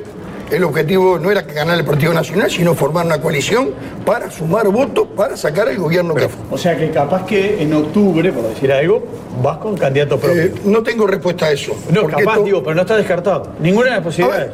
eh, ni un acuerdo como nunca el digas nunca. progresista, ni eso. Estamos eh, conversando. Nos sentiríamos cómodos en un encuentro progresista más amplio, más amplio que el que conocimos, más amplio, con la misma amplitud, independientemente del camino ideológico filosófico, que hizo la calle Pou cuando abrió un tolderío y metió abajo. En la segunda ronda, en la segunda rueda. Pero en la primera, tú podés llegar a darle los votos decisivos Sí, sí, puede ser. a, sí. e- a estos Sí, que tanto sí, sí. criticaste. porque son opciones quizás distintas, puede ser sí. Pero, Puede ¿te ser, cuenta? Con un encuentro, a ver, con un acuerdo programático. A ver, está todo en veremos. A todos veremos, pero no descartó. Con un acuerdo programático. Un acuerdo programático. Pero eso para, para un balotaje. No, pero también dijo, no descartó para octubre. No, no- no está descartado. A- ayer, por lo pronto que hice la, la consulta del caso, mm, decía, capaz que lo tiene definido en su cabeza. No, no, no lo dice. Eh, no, está, no está definido. No está definido. O sea, podría ser una especie de encuentro progresista frente amplio. Entonces vos vas con algo que es po- por un espacio político que es más grande que el Frente Amplio, pero vas por fuera del Frente Amplio. Y entonces no dependes de la orgánica para tomar las decisiones, para fijar posturas, pero acumulás votos en octubre con el Frente Amplio. Sí, o como Fernando Amado. como Fernando Amado, exactamente. O lo haces por la otra vía. Pones tu candidato, en este caso sería Richard Reed, uno asume, competís en octubre y después haces una- un acuerdo político ya con las cartas vistas de cuántos votos tuvo. Una, una discusión interesante es esa. ¿Qué le conviene más a cada uno? ¿Qué le convendría más a, a cada uno que se dé? Ah, yo no sé el frente, habría que verlo. Pero a Reed le conviene más estar este, ir en octubre con el frente. Porque ¿Por qué? mucho votante del frente que, digamos, no votó al frente la elección pasada por cierto desencanto, porque no se, no se había reflejado en ninguna de las ofertas que presentaba el frente, quizás con Reed este, vuelva a hacerlo. Sí, pero tenés la contracara de eso también, ¿no? Mucho, mucho, mucho, claro, mu- mucho, mucho votante que dice, ojo, a mí me gusta la opción de Reed, pero no dentro de un frente dirigido por, yo qué sé, el MPP o dirigido por el Partido Comunista, eh, lo votaría si estuviera fuera. Pero ese espacio no está, no está concentrado en Mieres. ¿Eh? Ese, espa- ese espacio de. Pará, no me hacen así, pará, déjenme desarrollar. No, ¿quién, Reed quién te siendo hace por? No, fuera del mm, frente, no, en octubre. Da nombres, era Alvin fue el que te hizo Sí. así. Acá nadie. Sí, acá nadie gestualiza, viejo. Alvin no, Alvin se puso como loco. Este, Reed siendo por fuera del frente, ¿no? Eh, buscando ese espacio socialdemócrata. ¿no? Pero no pegándose al frente por las críticas que él ha hecho. Le ha hecho sistemáticamente yo entiendo lo que vos decís. El, el Frente Amplista que vota Frente Amplio. Yo creo que son malos votantes El Frente. Amplista que vota Frente Sí. Amplio, ¿tá? ese dice, bueno, si Reed está en el Frente Amplio o, o hace, va conjuntamente y suma para el Frente Amplio en octubre, yo voto a Reed. Pero eso es como decir, bueno, eh, si Reed viene a representar eh, ese costado astorista que quiere representar Mario Vergara, pero quizás algunos interpreten que todavía no lo representa del todo, eh, si, si esa fuera el, el razonamiento, bueno, esa persona estaría sumándole votos a Reed desde el Frente Amplio. Pero lo que eh, me parece que más precisaría el Frente Amplio también es terminar sumando votos de partidos que estén fuera del Frente Amplio. Entonces Reed puede Reed la rima. Para mí la rima, voto, justamente. de afuera. De afuera. Estando dentro, de, de- en- en- dentro del Frente Amplio Claro, para pero lo octubre. que, lo, que, lo que dice Juanchi es que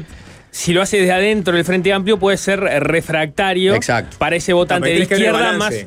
Hay que tenés que ver el balance. Claro, O sea, pero hay sumas y restas. La, pero la pregunta es que le, sí, ni que hablar. La pregunta es qué le Pero- conviene a Reed.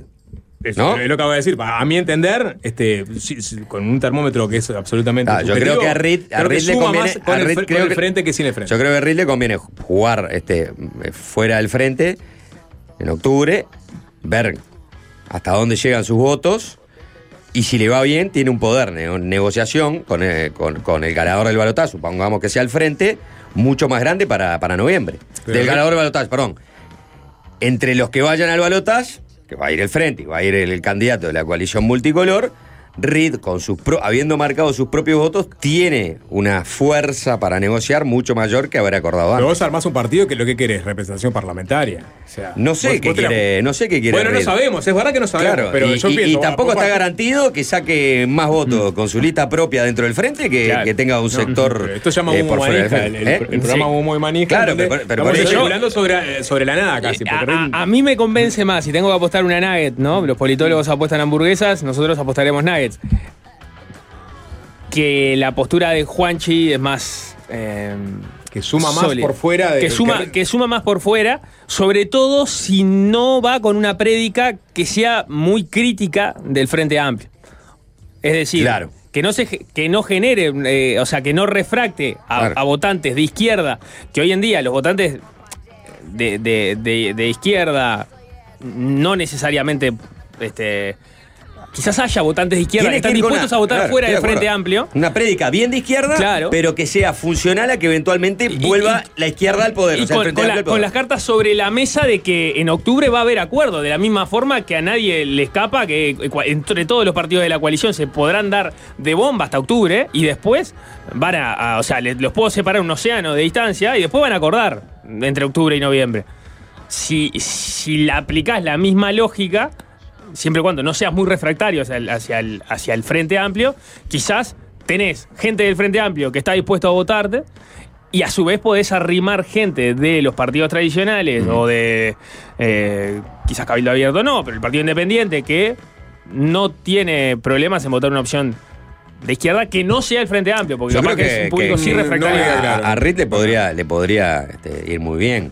Me parece que Yo creo que le puede ir muy bien eso, y- me y- parece que y al tiene, frente le serviría tiene, mucho. Tiene la trayectoria, tiene eh, el carisma, tiene ese. Durante un- hace tiempo está eh, dando esa imagen. Para muchos frente amplistas, Reed es funcional a la derecha. ¿No? Claro, eso es lo que tiene que combatir. Claro. Eh, pero por eso nunca lo van a votar. Lo va, a vo- lo va a votar otro tipo de frente amplista. El frente amplista que tiene otro razonamiento. No ese que te dice, no, Reed es, funci- es funcional a la derecha. Y, y de esos, yo creo que hay muchos decepcionados del Frente Amplio, que hasta votaron afuera, ¿no? Bastante del Frente Amplio, que no necesariamente van a volver a este Frente Amplio que de pronto termina planteando este, esa dualidad más MPP Partido Comunista. Y dicen, está, Reed es una buena opción. Y Reed tiene muchos amigos. Este, y y muchos de, de sus contactos son empresarios. Entonces, si, si logra este, juntar plata, que es lo importante también para hacer una campaña política. Bueno, hay que ver quiénes lo acompañan, ¿no? Claro, bueno, después está todo eso, ¿no? Pero digo, si- el- tenés una figura que te- te- tiene esas características que nadie puede correrlo eh, para decirle que no es de izquierda tampoco, ¿no? No, Eh, tiene una historia que mostrar. Exacto, tiene una historia que mostrar y bueno, y después le faltan, como todo, financistas. Si logra tener este, buenos recursos, eh, perfectamente podría votar. Tiene una muy bien. pure- tiene una pureza Podría llegar izquierda. solo al Senado, a Tiene- eso hoy. tiene una- Podría sacar 60.000 votos eh, o más o menos y llegar solo al Senado. Sin, sin, sin, eh, sin recostarse en el frente. Sí. En octubre. Sí. Yo creo que. Sí. ¿Cuánto dijiste? 60 mil. Y bueno, llegar al Yo Senado. creo que no. Yo creo, yo Un poquito creo más de que 60.000 votos y llegar al Senado. es una simbiosis la de, la de Reed y el frente en octubre. Debe estar contento perspectiva. Con esto, ¿no? Otra perspectiva que creo que no, no he mencionado es cómo influye esto en las internas del Frente Amplio. Porque si va por dentro, puede apoyar un candidato como mencionaron a Orsi. Si va por fuera, puede sacarle votos a Orsi y influir en la interna del Frente Amplio de que podría ganar cosas si él le saca votos a, a Orsi. Sí. Si su intención es, yo quiero que Orsi vaya en octubre y, y unirme a él en el balotaje, le puede convenir ir por dentro y sumarle votos a él en la interna. Bueno, sí, ya, este, ya, ya, pero se- si ya se suma, para eso que no se presenta un espacio propio. No, pero como ya dijo que tenía una cierta No, bueno, preferencia, está bien, pero para eso que diga, vos voy a ir con Orsi, va con Orsi en la interna y le, su- le busca, suma pero votos a ¿crees que no, lo- no- no es un- algo a pensar? no, si le puede sacar o no, votos no, a Yo Orsi. creo que está pensando hacer un, un partido por afuera y para competir en octubre. Eso ya lo, ya lo No, anunció. No, o sea. para competir en octubre. No, anunció que va a ser un partido. Ah, sí. Sí, sí. Ah, un partido, Claro. no es un sector dentro del Frente La- Amplio. Pero, claro. pero- pero es eso, la pregunta es si acompaña a alguien o, o va, Falta mucho y no dijo, Sí. hagámosla tanto. Sí, yo creo que especulamos más nosotros que eh, Reed Sí, y, su, y seguro. su colectivo. Seguro sí, que sí. sí, pero nosotros tenemos que llenar minutos de aire y Reed no. Y, y no- encima Así nos que- pasamos. Está Robert Silva esperando para ingresar al estudio. Se viene la entrevista. Y es fácil desviarse, es fácil desviarse. Ajá.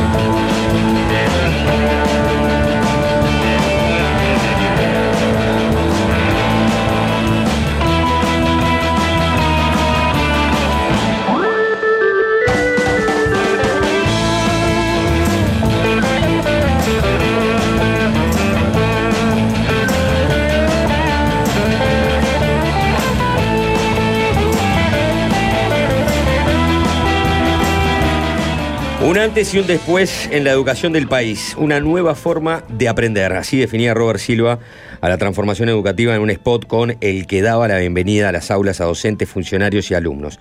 Esta semana unos 690.000 niños, niñas, adolescentes fueron parte del inicio de las clases en primaria, en secundaria y en UTU. No fue un proceso fácil, más bien todo lo contrario. A lo largo del año pasado conversamos largo y tendido con distintos actores críticos con la reforma. Ahora que ya está jugándose el partido, como viene viendo el proceso de alguna manera, quien se puede este, identificar eh, como el padre de la criatura. Bueno, vamos a conversarlo con el propio Robert Silva. Robert Silva, bienvenido a Fácil Desviarse. ¿Cómo va? Bien, contento, alegre, entusiasmado. Está transitando, finalizando la primera semana de la transformación educativa en lo curricular, ¿no? en el plan, en el nuevo plan, los nuevos programas, nuevo marco. Así que bien contento y optimista, lo logramos. ¿Qué es lo que se está haciendo ahora? ¿Qué es lo que se hizo esta primera semana que es diferente, por ejemplo, a cómo terminaron los cursos en, en el año pasado? Hay un, cambio de paradigma, como me gusta decirlo, ¿no? Que eso ha llevado a que se desarrollaran procesos de formación de los docentes, que se trabajara a partir de un nuevo marco curricular y que el marco curricular pusiera foco en lo que son las competencias, el desarrollo de 10 competencias generales, a partir de un nuevo plan y nuevos programas. ¿Esto que implica? Implica que la planificación mmm, del trabajo docente en el aula y de la comunidad educativa en su conjunto cambia para focalizarse en el desarrollo de esas competencias a partir de los contenidos. También hay un cambio importante en el abordaje la, del proceso de enseñanza a través de una mayor coordinación, articulación de las asignaturas, espacios concebidos a través de componentes que son comunes desde lo inicial, la primaria, la secundaria y la UTU. Eso que puede sonar abstracto va paulatinamente cada vez más impactar en las aulas de nuestros centros educativos. Y después hay cosas más concretas, ¿no? Yo qué mm. sé, eh, las nuevas asignaturas que están en el tercer ciclo, en el liceo, en la UTU, los nuevos talleres, la posibilidad de optar de los estudiantes, este, eh, el cambio en los aprendizajes en ciencias de la computación, saliendo de la tradicional informática concebida a partir de, de aprendizaje de Office y algo más, a eh, programación, robótica, ciencias de este, alfabetización digital, en fin, talleres de ciencia, talleres de arte, eh, UTU con 12 propuestas de talleres, varios de ellos nuevos. Ahora, este, el tema de las competencias, ¿no? que es parte central también de este cambio de paradigma, como usted le llama, y, y que ha sido muy discutido, ¿no? porque uh -huh. están los detractores de, lo, de las competencias, que son más como se dice, asignaturistas, ¿no? Eh, y, y, después está eh, el gobierno justamente y en este caso quien este, preside la ANEP, hablando de un cambio de paradigma porque las competencias se meten de lleno en, el sistema, se generalizan de alguna manera, porque lo que se dice es que las competencias ya existen en, en en el, en el, plan educativo y en la educación pública uruguaya. Eh, ya están presentes en, en, en, centros de estudios, ya se trabaja este, en competencias. Entonces, ¿en qué medida se puede hablar de un cambio de paradigma? Una reforma del talante como la que planteó Varela, del talante como la que planteó el propio Germán Rama en la década de los 90, o hablar en realidad de una acentuación de un proceso este, que ya se estaba dando.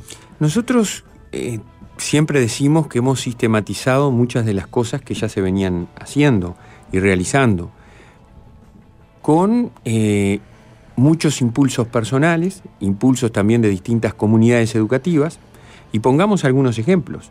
El trabajar por competencias en la educación inicial viene de larga data, y las maestras de educación inicial, cuando uno conversa, les dicen muchas veces a sus colegas de la educación común de primero a sexto, no se preocupen, nosotros las vamos a ayudar en esto. Uh -huh. Porque era algo propio de la educación inicial y no así de la educación primaria.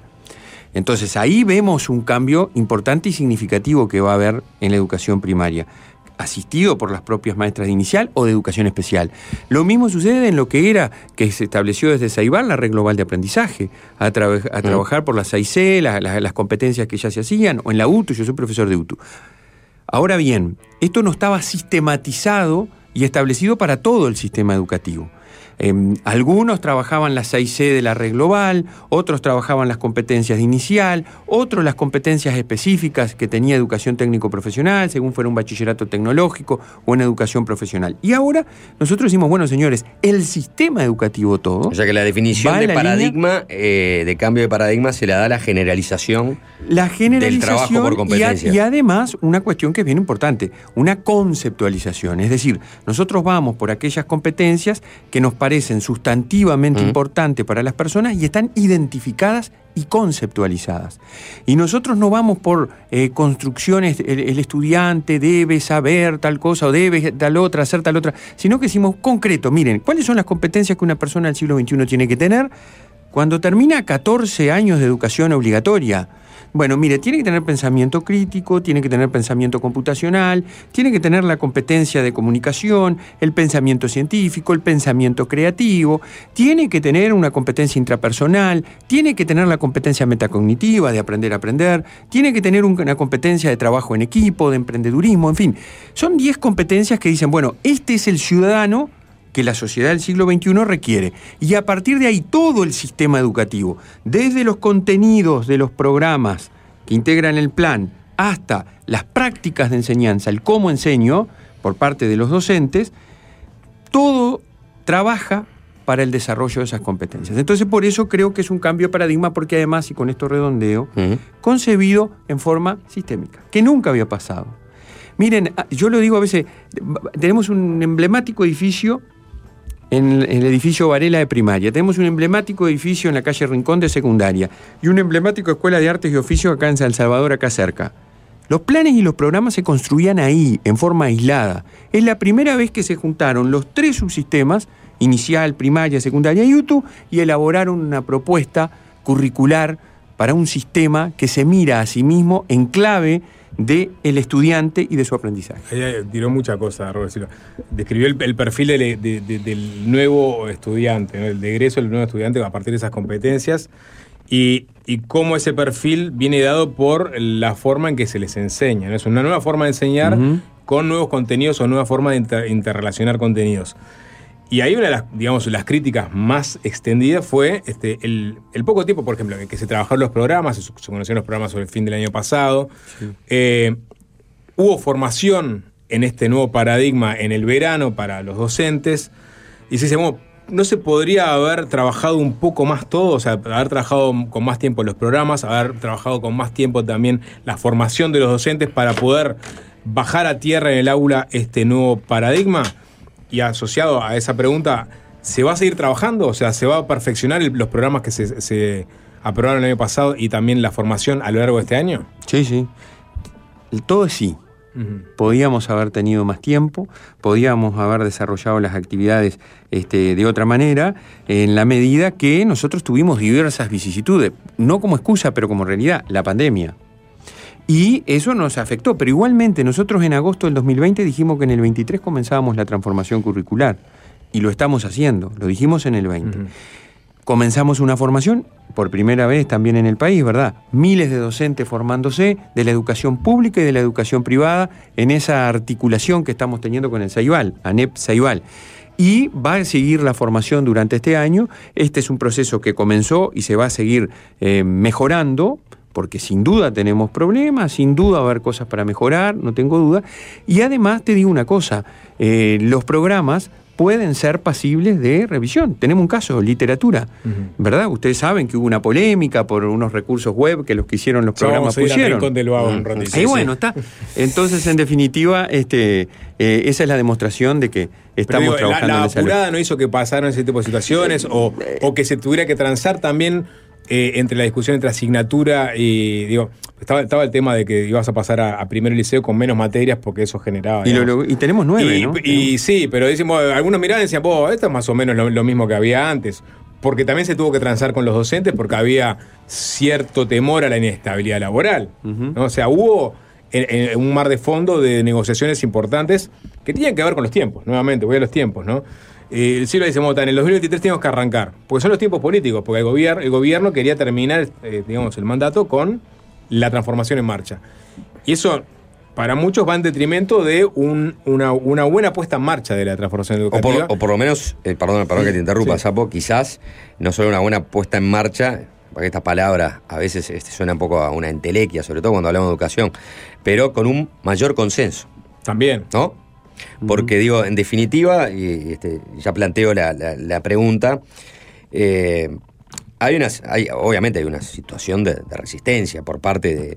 eh, y, y no son solo algunos sindicatos, justamente el hecho de que se apurase de alguna manera el cambio y se apretara en el tiempo, eh, hizo que mucha gente eh, este, bueno, no tuviera la posibilidad de articular, de informarse, de ser consultada, de recibir las respuestas necesarias para adaptarse a un cambio, eh, si se quiere, tan, tan abrupto.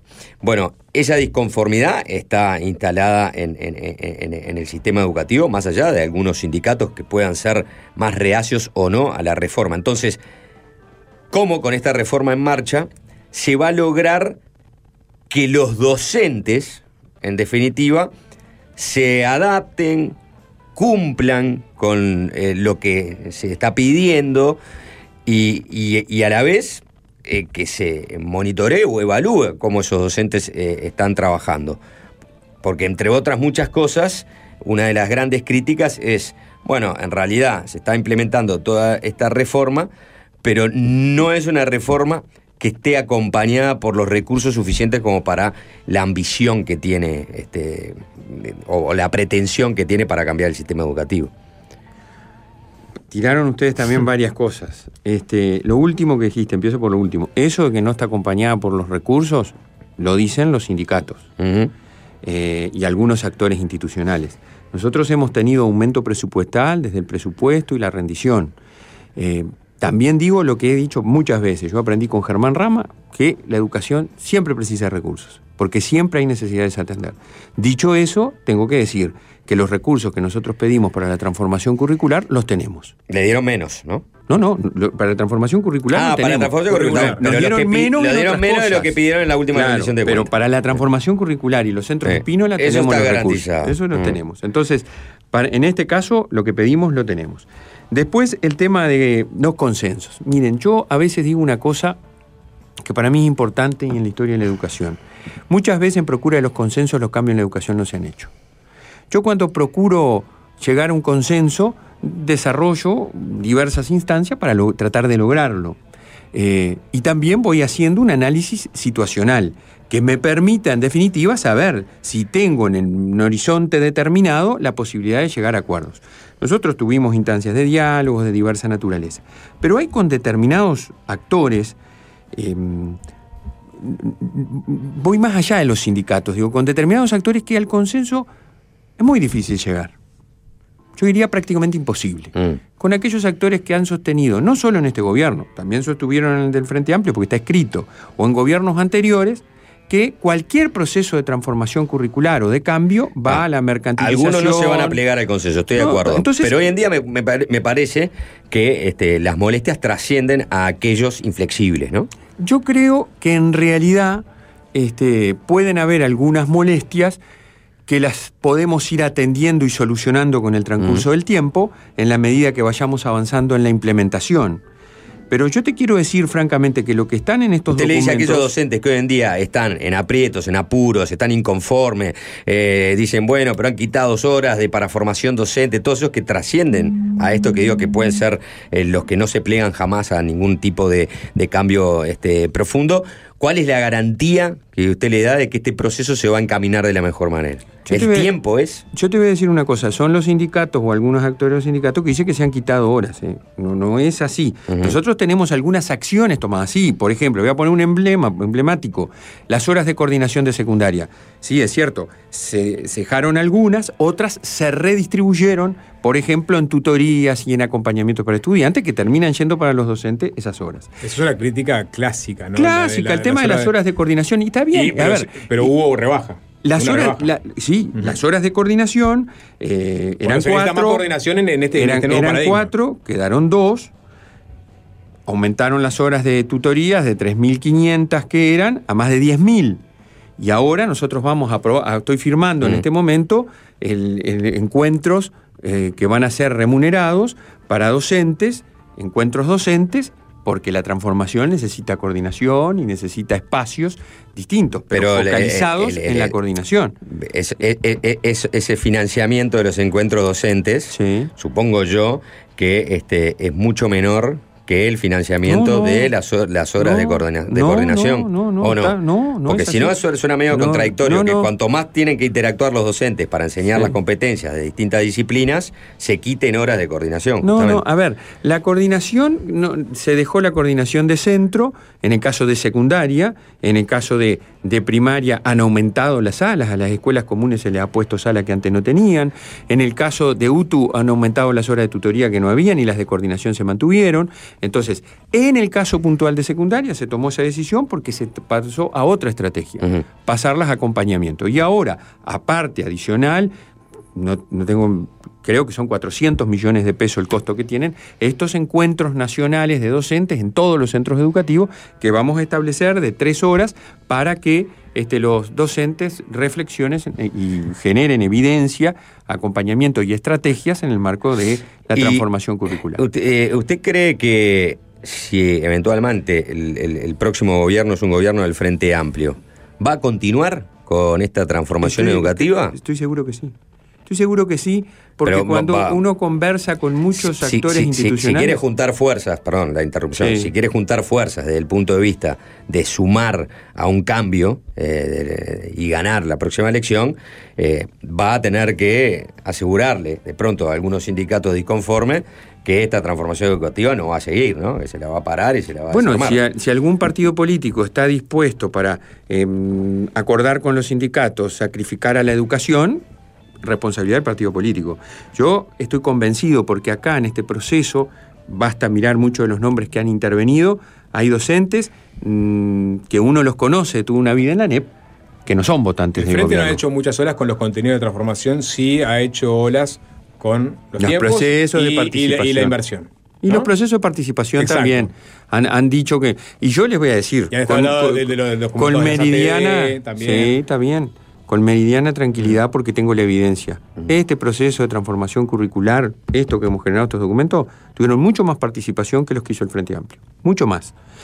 Pero no quiero entrar en una disputa, disputa quién tuvo más participación que el otro. Yo le quiero decir que el discurso de los sindicatos de que acá no hubo participación, de que no hubo espacios de diálogo, les quiero decir que no es así y que hubo muchas instancias de participación y de diálogo. Admito que, que algunas personas entiendan que no hubo, está bien. Yo quiero decir que reivindico que hubo. También entiendo que algunos crean que se requieren más recursos para la educación. También lo entiendo, porque lo comparto. La educación siempre re- necesita más recursos. Pero para la implementación de esta transformación, nosotros tenemos los recursos que pedimos. Bueno, ya vamos a hablar ahora eh, más este, de- de- de- de- del tema recursos, ¿no? También este, y el tema presupuesto, ¿no? Porque hay varios puntos por delante. Es decir, esta transformación plantea que los centros van a tener una mayor autonomía, plantea que los directores van a ser más relevantes. Los directores más relevantes con centros más autónomos im- implica que los directores tienen que tener una remuneración acorde. O sea que habría que subir este, las remuneraciones de los directores, ¿no? Para hacer justamente una selección positiva de aquellos que quieran aspirar a un centro educativo. ¿Esa plata está? ¿Cuándo se va a comprometer esa plata? Ya la tenemos, ya nos la dieron y ya lo hicimos. ¿Ya está esa plata? Ya está. Nosotros le aumentamos el sueldo a los directores extraordinariamente por encima del aumento que rondó un 10% con recuperación ahora en, en enero, eh, un 3,28%. Y aparte de eso, tenemos recursos extraordinarios que los vamos a, a- tenemos que ir a, a negociación colectiva, porque así nos comprometimos, los vamos a destinar para pagar por formación, una partida extraordinaria de unos cuantos recursos eh, a los do- docentes que están en cargos de dirección y de inspección y tienen formación, y también le vamos a pagar una partida importante a los directores que están en contextos de alta vulnerabilidad. Y con eso ya... Y vamos a hacer otra cosa, permitime para redondear, porque no es solo plata, no es solo pagar bien, que es cierto y tenés razón. Vamos a dar estabilidad. Por ejemplo, el otro día, después de, de 13 años, asumieron los directores efectivos de los institutos de formación docente. Hacía más de una década que este país no tenía concurso para directores. Establecimos un calendario de concurso y vamos a hacer concursos para directores de secundaria, para directores de UTU. Y también ya hicimos de primaria que se pudieron postular más de 2.400. Y la tercera pata, que es muy importante y que en eso estamos, es la formación. Vos no podés ser un buen directivo si no tenés formación. Entonces, por eso establecimos un curso general de formación donde están 1.400 directores y subdirectores formándose y ahora comienza la tercera cohorte de 700. Y voy a decir una primicia. Estamos preparando para lanzar ahora, a poco tiempo, una formación para más de 400 inspectores, porque también aumentamos. Secundaria, cuando llegamos, tenían en torno a 40 inspectores, ahora tiene más de 90. Entonces, todo ese es el conjunto de acciones que permite avanzar, junto a otras cosas, en la autonomía de los centros. Tengo que hacer una tanda, Silva, y venimos con la segunda parte. Eh, está el, el tema de las críticas que vienen por el lado de la formación docente, sobre cómo, cómo arrancaron el año. Han, han aparecido todo tipo de Sí, críticas. todavía no arrancaron, ¿no? Están en Eh, eso. están en lunes. eso, bueno, justamente el lunes. Eh, y, y, ta, y el Rincón del Vago, por ejemplo, que puede llegar a ser sintomático quizás del apuro por lo cual muchos piensan que eh, se llegaron a errores que se podrían haber evitado Eh, ante la necesidad de, de poner en marcha este año la transformación. Redondeando antes de mandar la tanda, así, este, promedialmente con estos aumentos, este, ¿en cuánto está la remuneración de un director? Y bueno, no, no, está, eh, creo que la más alta, estamos, si- sin las compensaciones, vieron que los docentes tienen 25, eh, 30, eh, 28 y 32 compensaciones extraordinarias que no están en el límite, que es el 90% del sueldo del presidente del Codicen, Em, pero deben estar en la más alta, deben andar en unos 130 mil pesos ¿Eso es el contexto? nominales. Un- No, no, eso es un sueldo de un director de primera categoría, un instituto departamental La más de alta, secundaria, digamos. sí. 130, 140. Bien, ya venimos. Muy bien.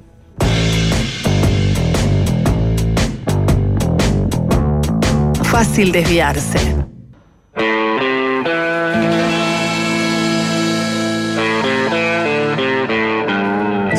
Conversando con Robert Silva, presidente del CODICEN. Quedó antes de la tanda picando eh, la pregunta sobre la formación docente. Como decía Silva, arranca el lunes eh, las clases. Y, y según conversaciones con algunos docentes, eh, hay una situación compleja. Algunos comentarios que han surgido desde las personas involucradas Ujú. que señalan que se están dando las horas recién ahora, se están armando los grupos recién, las inscripciones todavía están desarrollándose. Ayer hubo ATD con la presentación de los programas, pero los docentes recién lo tuvieron para analizar dos días antes, o sea que casi no tuvieron tiempo. Eh, dicen que faltaban programas, estaban incompletos, están hechos a la carrera, literalmente eh, fue lo que dijeron. No tienen fundamentación suficiente y todavía deben ser evaluados por la ATD nacional. Todo esto con eh, el comienzo de clases el lunes. Hasta anoche los docentes no tenían el reglamento de evaluación que se va a aplicar a los estudiantes que comiencen primero el lunes que viene. La ATD Nacional la va a evaluar la semana que viene, va a terminar siendo aprobada con las clases empezadas. Bueno, es un escenario que, que pintan desde eh, el mundo de la formación docente bastante complejo, ¿no? por decirlo menos.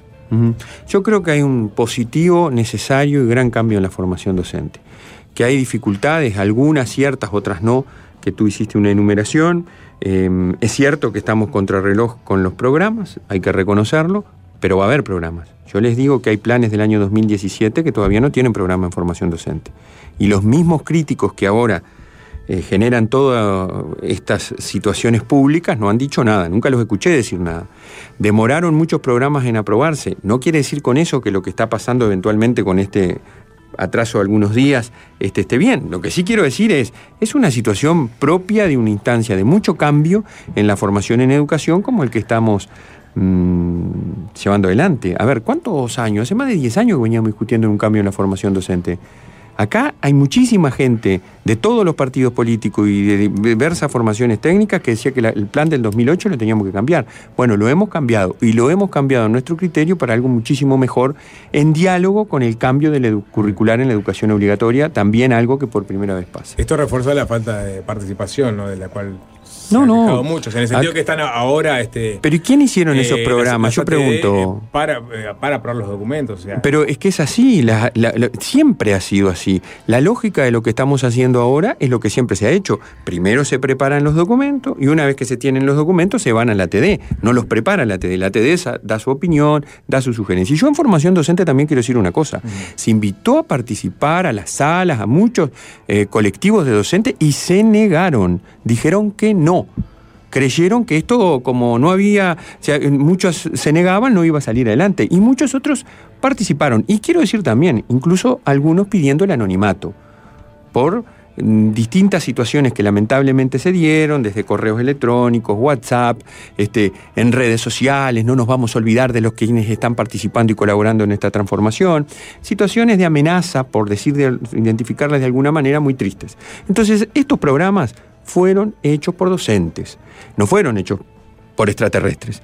Y ahora el colectivo podrá pronunciarse. Ojalá vengan aportes y no venga la crítica general, general que muchas veces pasa del mercantilismo, la subordinación al imperialismo, etc. Pero se, puede- se arranca sin programas aprobados. Se arranca con eh, las unidades curriculares establecidas, con las fundamentaciones generales de cada una eh, dichas, que también es una orientación clara para los docentes, y con este, los componentes de cada unidad curricular. Cuando se aprobó el plan, ahí están establecidos, que también es algo muy bueno. Pero reitero, eh, reitero, muchos de los que ahora se rompen las vestiduras por estos temas, cuando pasó en planes anteriores no lo vi hacerlo. Está bien, ese argumento de. No, no es un argumento, mal, es una realidad. Yo digo, nosotros estamos. Entiendo de- que quiere dejar, digo, Claro. dejaron en unas y en otras no. Y él- se quejan ahora y dicen que es terrible, pero antes no lo decían. Y quiero decir una cosa, porque esto, como lo hago en las instancias que voy en formación docente, el agradecimiento a los cientos de docentes y estudiantes en todo el país que aportaron para los nuevos, el nuevo plan, los cinco nuevos planes que tenemos en la formación docente y los programas que se están presentando a consideración. Es mucha gente que ha trabajado y que lo ha hecho posible, porque esto no lo puede hacer Robert Silva ni Víctor Pisichilo sentado al lado de un escritorio. Es mucha gente que laburó para que esto se concrete. Eh, tiene identificado ya, se viene la, la- la última rendición de cuentas, ¿no? Ahora en el, en el año 2023, con la posibilidad de aumentar este, el gasto. La ANEP ya tiene este, identificado cuáles son sus necesidades para. este, Estamos trabajando en eso, estamos trabajando, vamos a precisar recursos para la reforma del bachillerato, que es un gran- una gran necesidad de este país, ¿verdad? Sobre todo los de secundaria, que tenemos los bachilleratos de la dictadura, porque se les hizo algún maquillaje, pero siguen siendo los bachilleratos del 76, y se le agregó el de arte. Entonces creo que tiene que haber un cambio, un cambio ahí también de paradigma, de una educación de jóvenes, que articule y dialogue con la educación técnico-tecnológica, con el desarrollo de estas competencias generales en el bachillerato tiene que también, y para eso necesitamos recursos, y también tiene que seguirse avanzando en varias estrategias. Por ejemplo, eh, el acuerdo salarial ya está celebrado, y eso es muy importante, pero también hay otras estrategias como la extensión del tiempo pedagógico que nosotros creemos que debemos seguir adelante. Robert, eh, tenemos poco tiempo. Me quiero meter básicamente en toda la polémica que hubo en relación al Rincón del Vago, ¿no? Eh, Rincón del Vago para llamarlo este, de una manera. sí, los sea, recursos web. eh, exactamente. Este, una de, de- de estas polémicas fue justamente fue la del programa para arte y literatura de noveno grado. Allí lo más llamativo fue que figuraba todo un, listado de recursos web recomendados para los docentes que en la mayoría de los casos no funcionaban, ¿no? 73 de 99 links no andaban y este y varias partes fueron un copy paste de un programa anterior al 2010 de la UTU. Eh, usted ahí en su momento cuando se le preguntó esto dijo, bueno, un listado de recursos para que los docentes tengan en cuenta que existen, porque cuando usted es docente lo que tiene que hacer es formarse en todo lo que existe para luego poder en definitiva desarrollar su actividad como tal. Hay un raconto de todos los recursos que existen para que como docente los conozca. Este, esto es una campaña para tratar de desprestigiar y encontrar el pelo al huevo de las cosas que se están haciendo en la educación. ¿Se apuró a salir a...? Lo ratifico plenamente. ¿Eh? Todo, lo, todo lo que dije lo ratifico. ¿Esto? Plenamente. Pero yo no andaba ningún link. Plenamente. No tengo duda que con el chat GPT y todo lo que existe, las bibliografías de los programas tienen que tener una enumeración de recursos web para que se conozcan, para que sepa que existen. Ratifico cada una de las cosas que dije. El tema aquí fue que, analizada la situación, se nos informó por parte de los docentes y de la inspección que había trabajado en la confección de ese programa, que había tomado todos los recursos que estaban en un programa del 2009 de la UTU y los habían puesto sin analizar. Y eso fue un error, claramente. Porque había Pero eso ya se sabía cuando 70 usted habló. No, no. Era no la- claro, no, era la denuncia que se no, hacía que fi- no, muchos de estos- no, de estos links no funcionaban. No es así. Fíjate, yo esa declaración la hice en el feriado de carnaval y en el feriado de carnaval no se sabía. Estaban criticando que estaba Wikipedia y que estaba Rincón del Vago. ¿Está?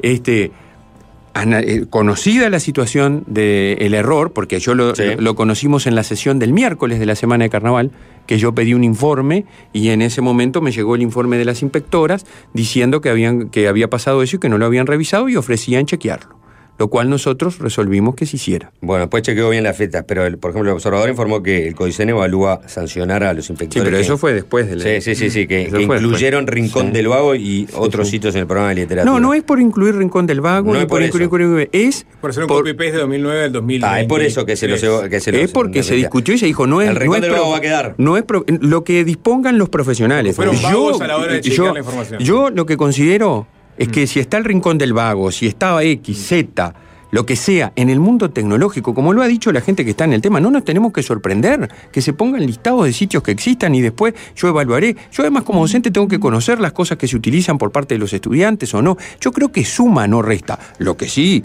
no suma claramente es no haber chequeado haber puesto sitios que estaban no estaban operativos. Y eso por eso por eso le pedimos a la inspectora que hicieran el ajuste correspondiente. Ya no llegó los estamos analizando y lo aprobaremos Ahí está, y no va a haber ninguna sanción, digamos. A...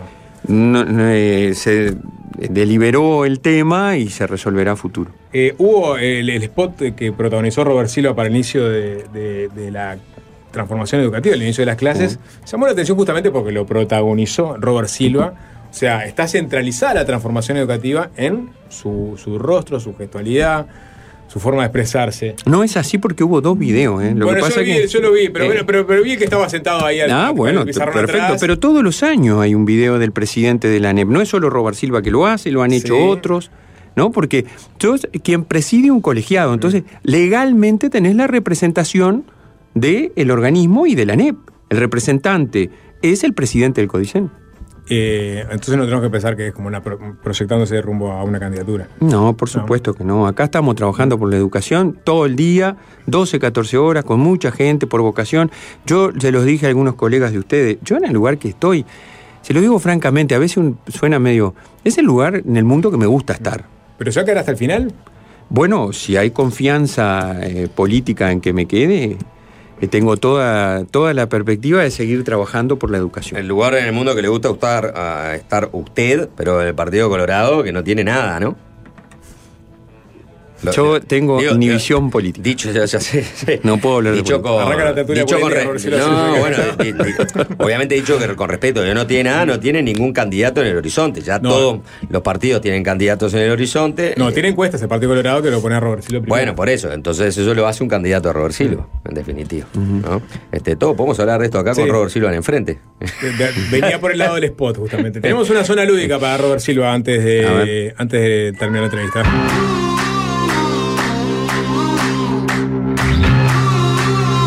Ya la conoce Robert Silva, la zona lúdica. ¿no? Ah, una vez vine y me- Eh, sí, claro, sí, sí. claro que sí. Eh, es la misma que le hicimos hace un tiempo, que seguramente no recuerdo las, las preguntas. No, mentira, son.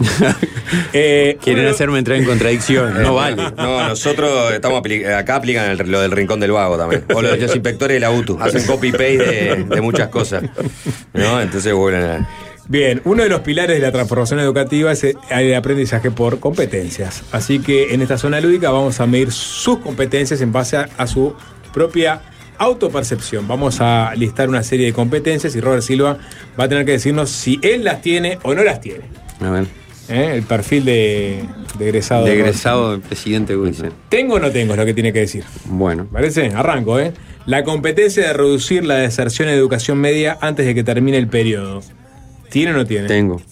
La- tenemos, tenemos, porque somos muchos. Bueno, la, la competencia de explicarle a Jennifer Cherro la diferencia entre un curso de educación permanente y un posgrado universitario.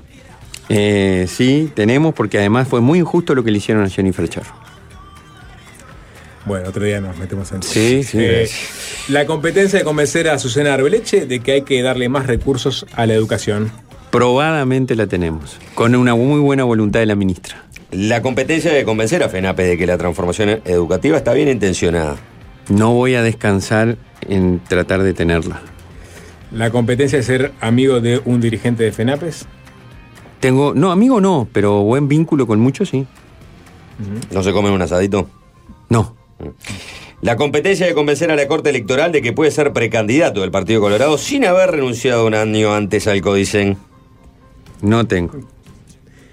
La competencia de pedirle disculpas a los docentes de San José, a quienes se sumarió, se les retuvo parte del salario, pero el sumario concluyó sin sanciones porque se sacaron fotos fuera del liceo.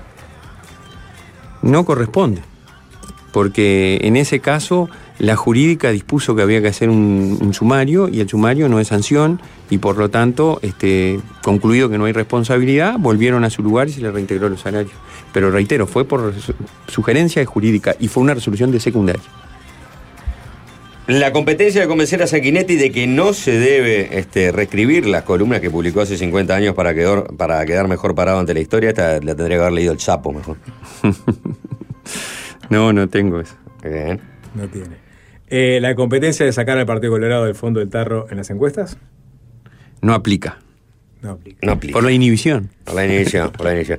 Robert Silva, gracias por estos minutos eh, en Fácil Desviarse. Bueno, gracias a ustedes, un gusto como siempre, gracias por la oportunidad.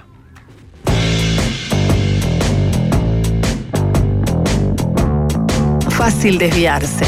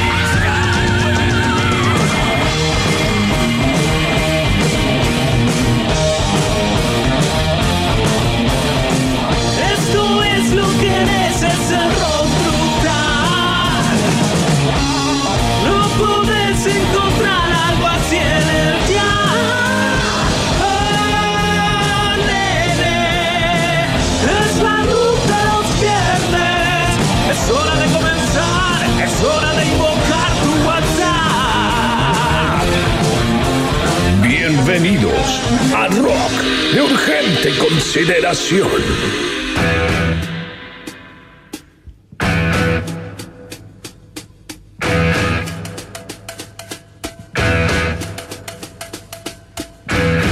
Buenas tardes. Es un nuevo programa de La Ruca arrancando 28 minutos después de lo que tendríamos que haber arrancado. Eso tiene muy poco rock. Porque estaban hablando de marco curricular. No. El único, el único No, no. marco curricular que interesa acá es el de la distorsión y el de 4x4. Si te pido rock, Esa- dame rock. Esa es la única competencia que hay que trabajar. No entregar 29 minutos tarde más. Diego, eh, en ese momento fue a hacer un mandado. eh, No aclarar mucho. Pero ya está llegando. Eh, yo prometo no hablar mucho en este arranque. 097-441-443, 666 la línea del Averno, para sus quejas duras, críticas al programa anterior que nos sigue entregando tarde. Vamos a arrancar con clásicos, vamos a arrancar con Led Zeppelin, vamos a arrancar, nunca mejor dicho, con rock and roll.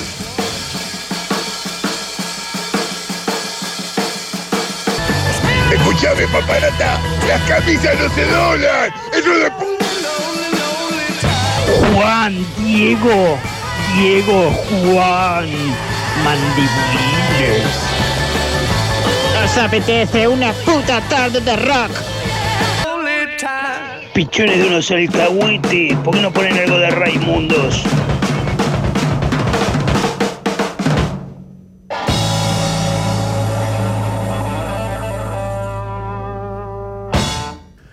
Eh, muy buenas tardes y bienvenidos a Rock de Urgente Consideración. Bien, Diego, llegaste. Llegaste, no, no, llegaste bien. Sí, ya había arrancado. Ah, no, bueno. no, al final no te esperé. Sí, ¿cómo estás? Bien. Bueno, alguien tenía que bajar a recibir la moto. Eh, ¿Cómo andamos, Juan? Oye, cansado. Cansado, ¿no? Te- pero estoy levantando con este Sí, rock. bueno, sí, claramente. Para eso vine a hacer este programa. Con un poco este enojado, un poco enojado por el tiempo que nos han dejado. Así que nada, este, creo que la gente hoy quiere escuchar música porque sabe que nada, eh, se nos apretó el tiempo y ya viene eh, Gonzalito con su cocina. Eh, ex- exactamente. Así que sin más preámbulos, un poquito de Soundgarden desde lo súper desconocido.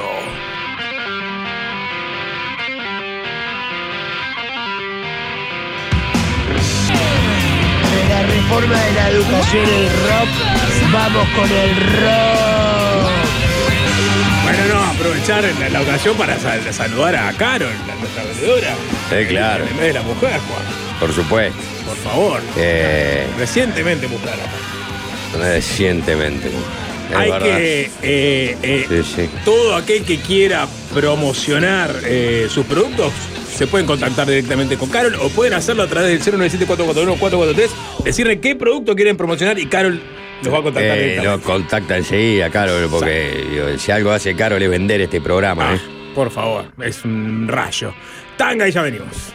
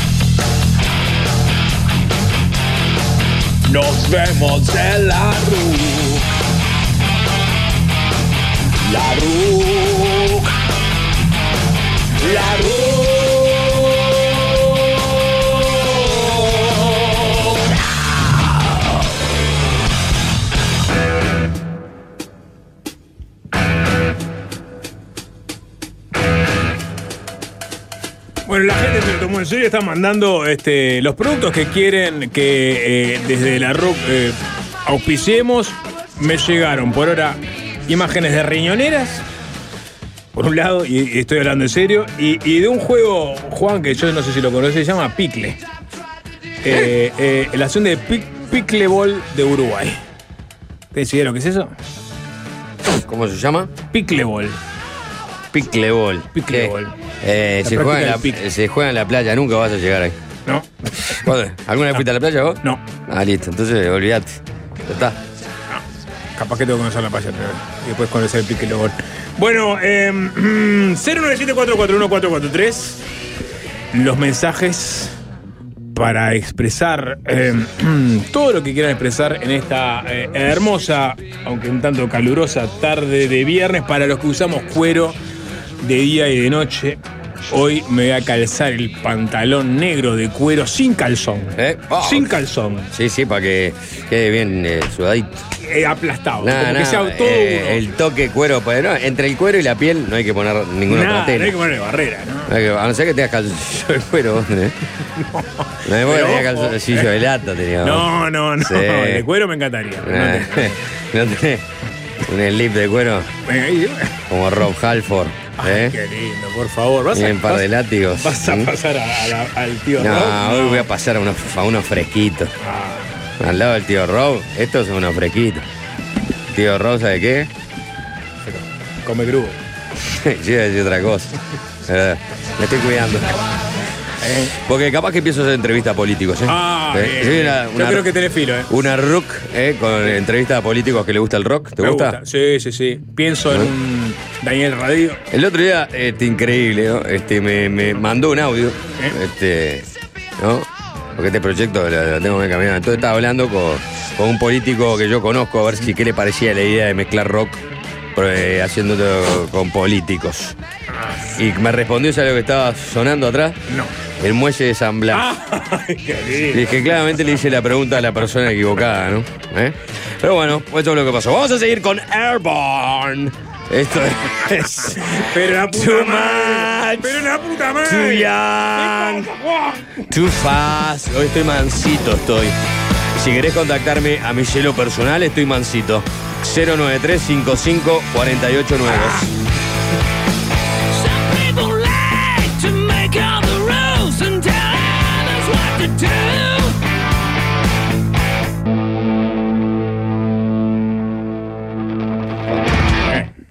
Con Duquesa.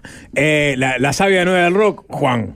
Sí, ponele. Pone, ¿no? Eh, es que, mirá, Sí. la verdad, me gusta utilizar este término. Sé que es un poco económico.